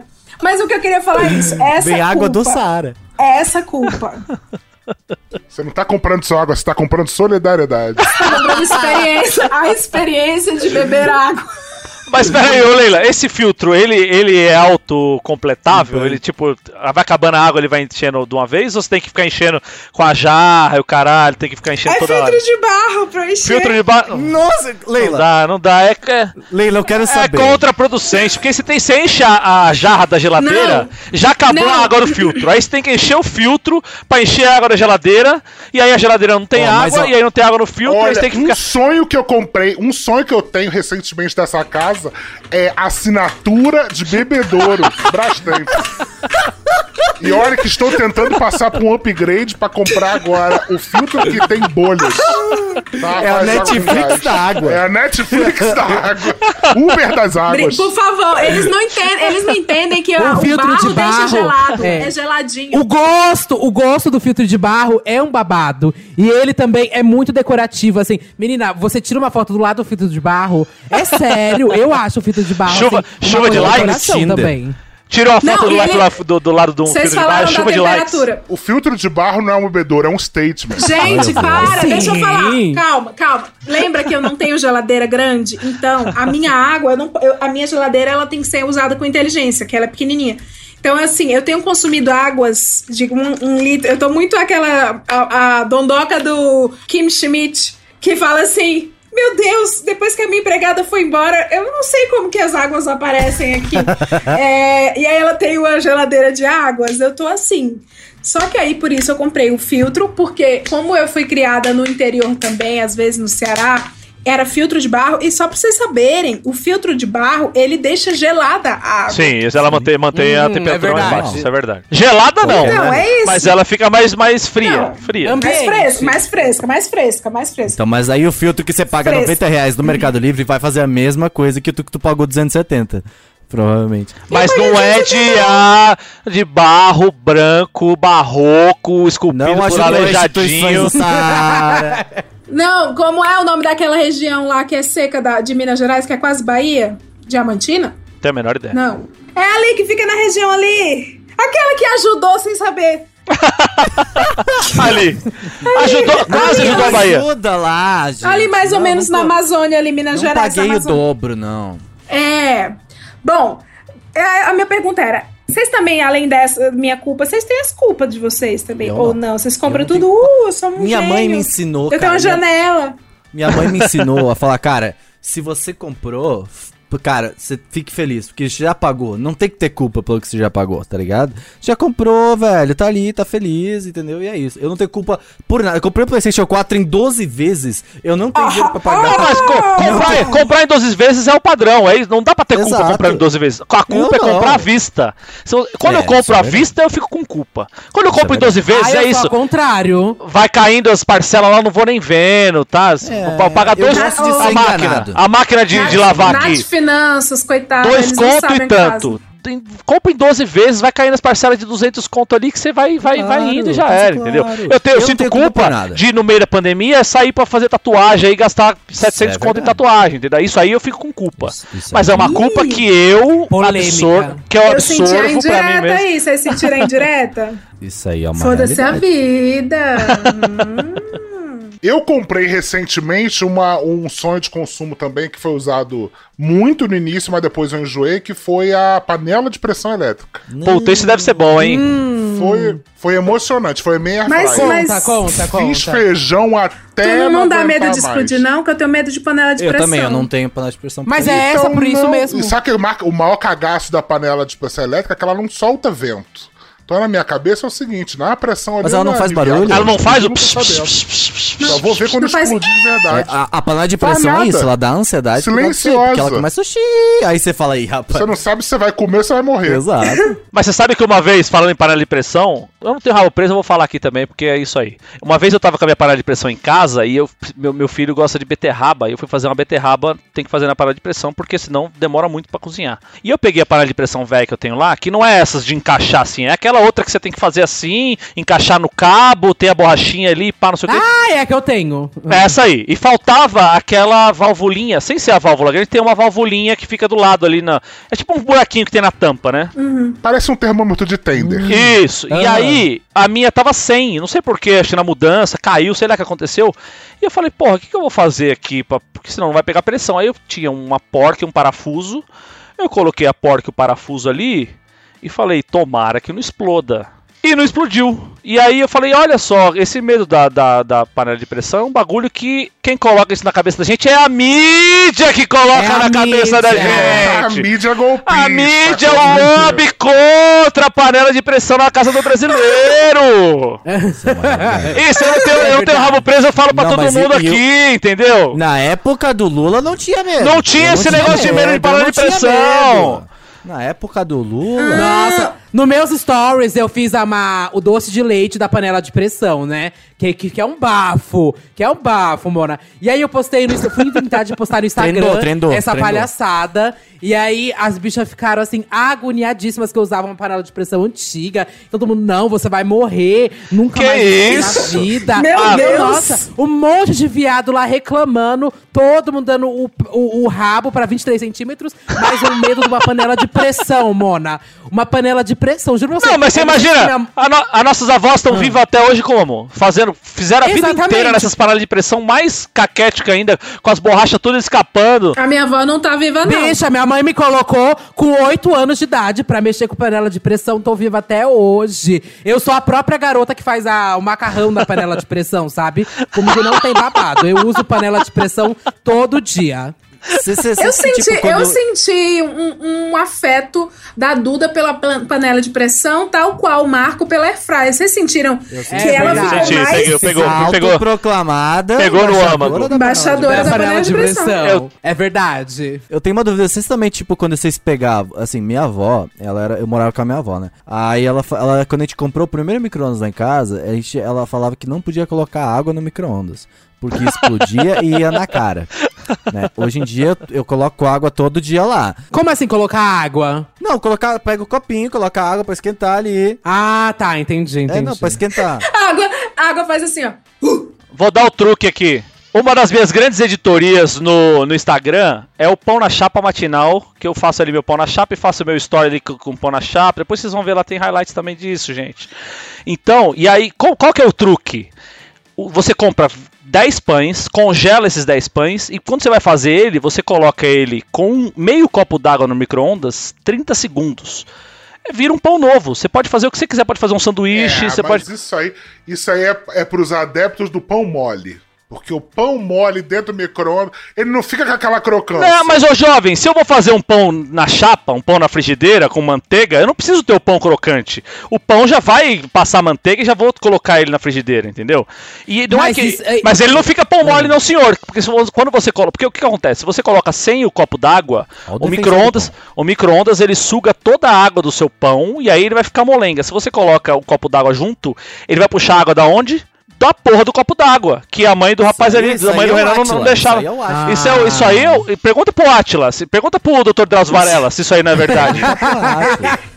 Eu amo que o Atila, ele virou assim. Ele virou o, Qualquer o truco coisa de das, ciência, das né? brigas. as Eu vou pedir pro. Atila fazer um vídeo como congelar o pão e ele não ficar daquele jeito. E aí, o que, que acontece? Como eu faço isso toda manhã, eu já deixo um co- meio copo d'água dentro do micro-ondas, default, ele já tá lá. Quando eu vou esquentar o arroz, vou esquentar o macarrão, vou esquentar- qualquer merda que eu vou esquentar lá, o po- copo d'água tá lá. Porque se ele for puxar água, não vai puxar água da minha comida, vai puxar água do copo d'água. Fica a dica aí, gente, mais um life hack aqui no Hoje Tem pra vocês, viu?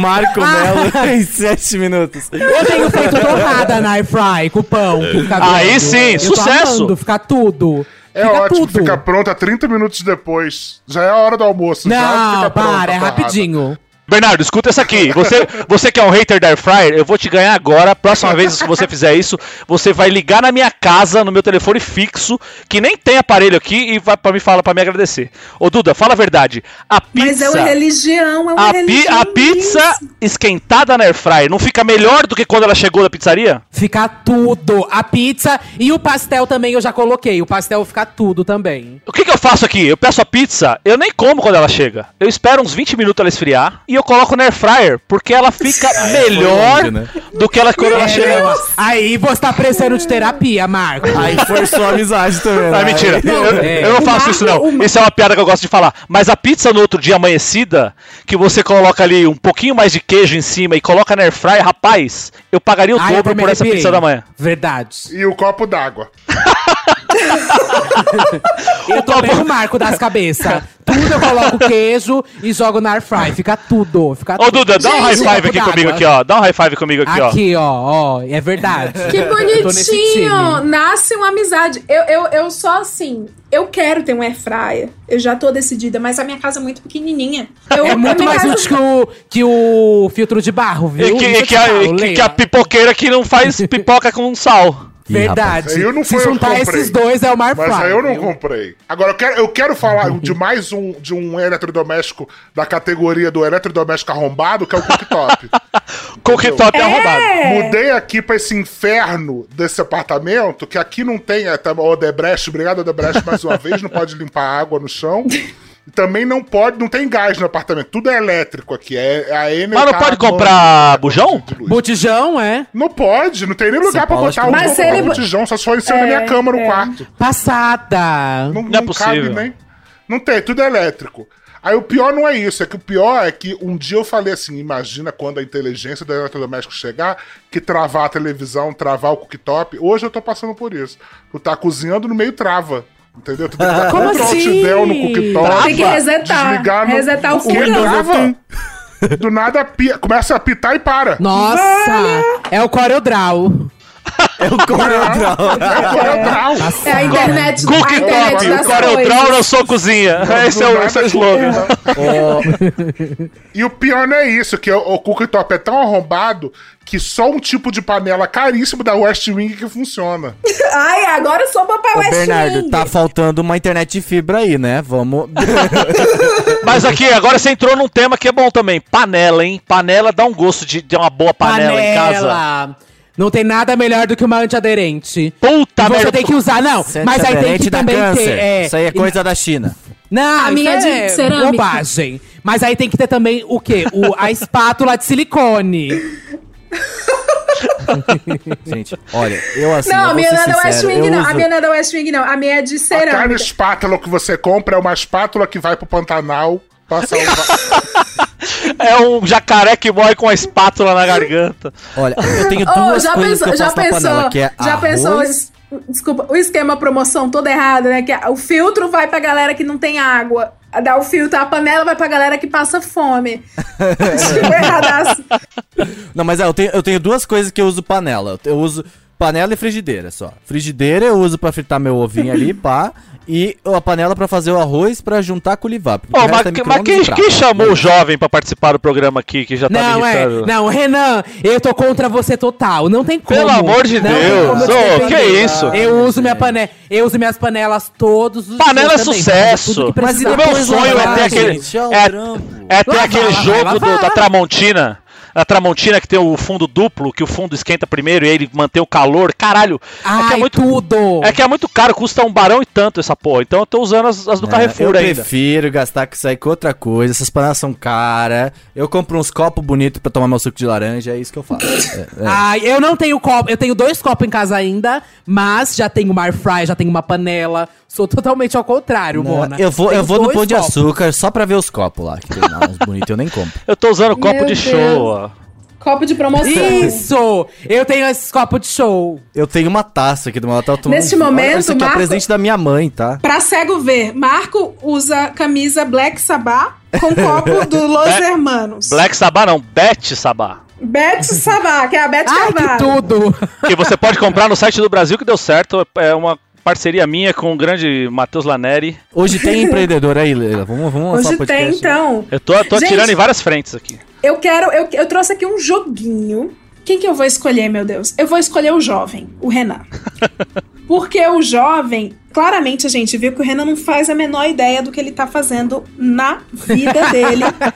Definitivamente não, e falo com orgulho, com tranquilidade. Renan, é o seguinte: o, Hoje tem, ele é um programa que ele traz sempre inovação para você que é jovem. Isso significa que eu vou trazer alguma coisa do passado de quando você não era nascido, porque também considera inovação.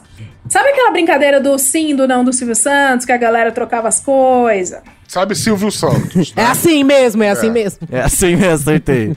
Era um- uma cabine que a galera ia e tinha uma luzinha que acendia, ficava acendendo e apagando. Quando acendia, a pessoa tava com fone de ouvido. Sem escutar nada.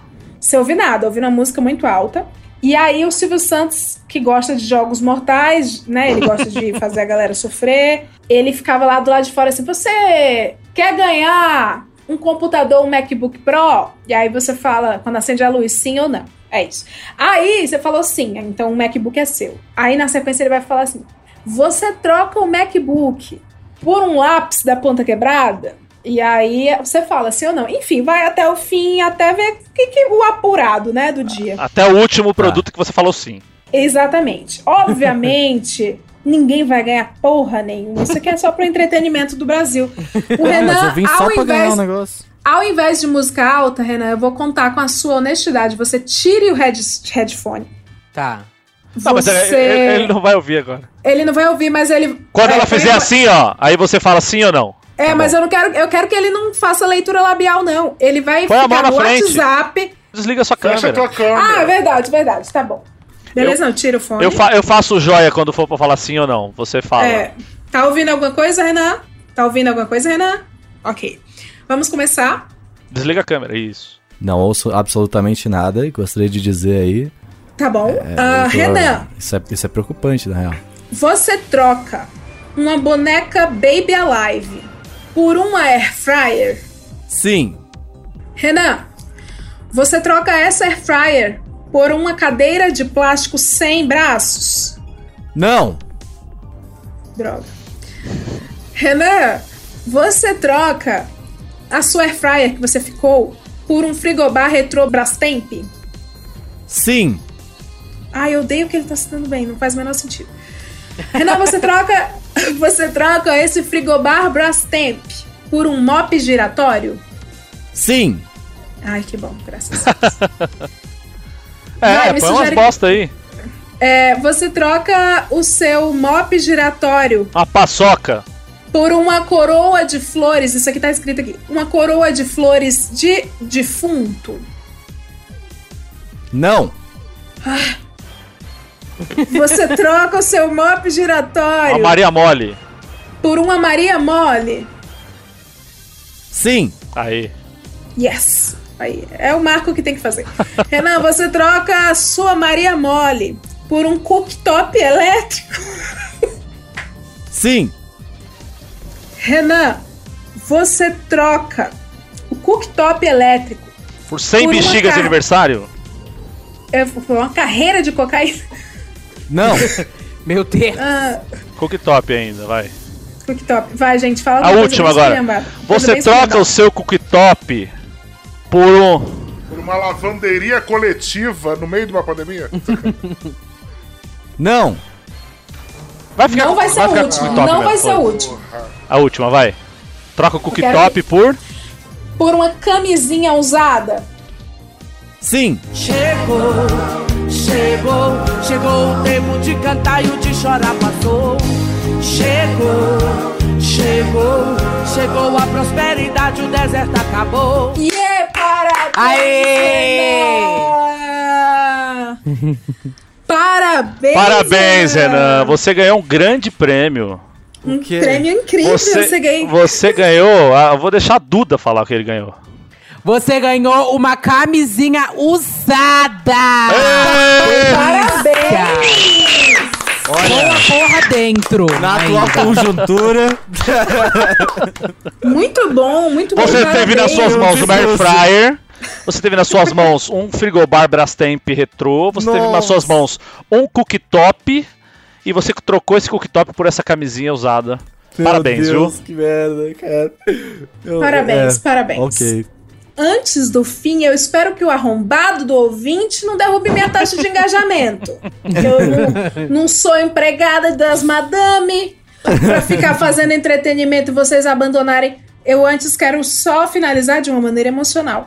Gente, vou pedir pra vocês olharem em volta nas suas casinhas. Eu, o Marco já sei o que, é que vai ser. Escolher apenas uma coisa, porque assim, por trás de todas as coisas, os objetos que a gente tem, né, que a gente compra, existe uma razão. E, e, né, e essa razão, ela traz algum significado. Escolham uma coisa muito importante na casa de vocês. Pode ser elétrico, pode ser utensílio do lar, pode ser o que for. E que e, e digam a, a, a razão por trás da importância desse objeto. Eu posso começar?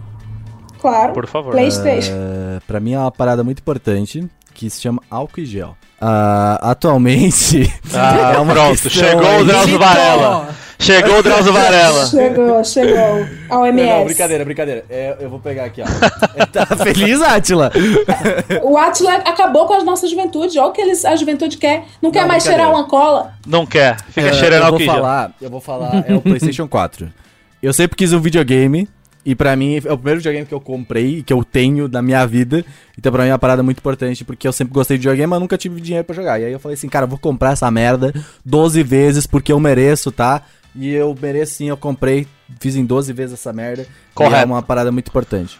Correto. E é, se eu comprei o PlayStation 4 foi porque eu mereci. É Se você aí. comprou na Magazine Luiza, eu vou bater palmas pra você aqui agora. Não, Amazon É, Prime. Amazon. Aí, Não, tá ele, dando acre- ele acredita em racismo reverso. De dinheiro pro Jeff Bezos. Eu vou falar o meu aqui, que surpreendentemente tem um aparelho que eu uso mais do que a minha aqui em casa. Rapaz. E mais do que o meu mop aqui em casa.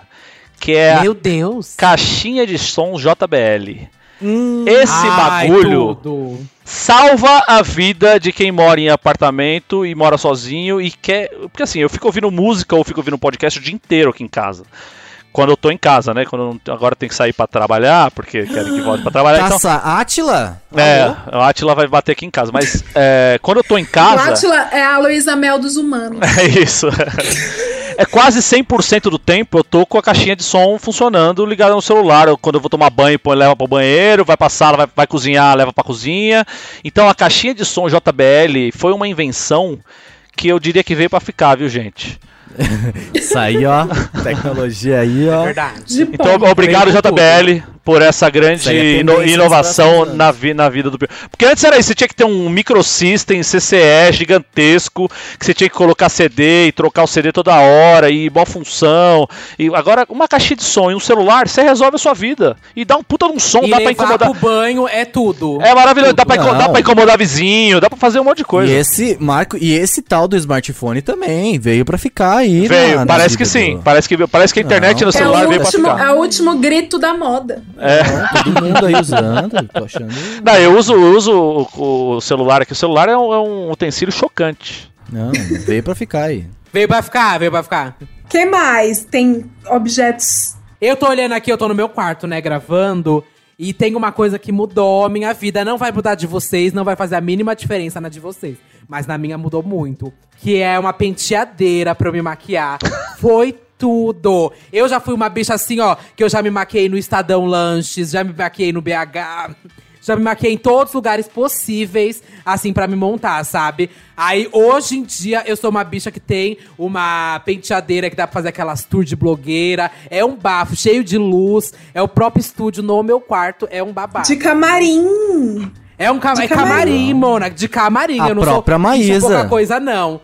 Exatamente, eu não sou bicha pouca coisa. É um babado isso aí, Mona. Isso mudou a minha vida. Hoje em dia eu me maqueio com gosto, assim, sabe? Bom demais. É o ó se maquiar no banheiro. Isso é um babado, viu? Eu, eu, vou, eu vou quebrar as regras aqui, hein? Porque eu não vou falar de um eletrodoméstico, não. Eu tava outro dia refletindo, né, enquanto tentava fazer o cooktop funcionar, e aí pensando que emoção que foi realmente mudar pra fora de casa.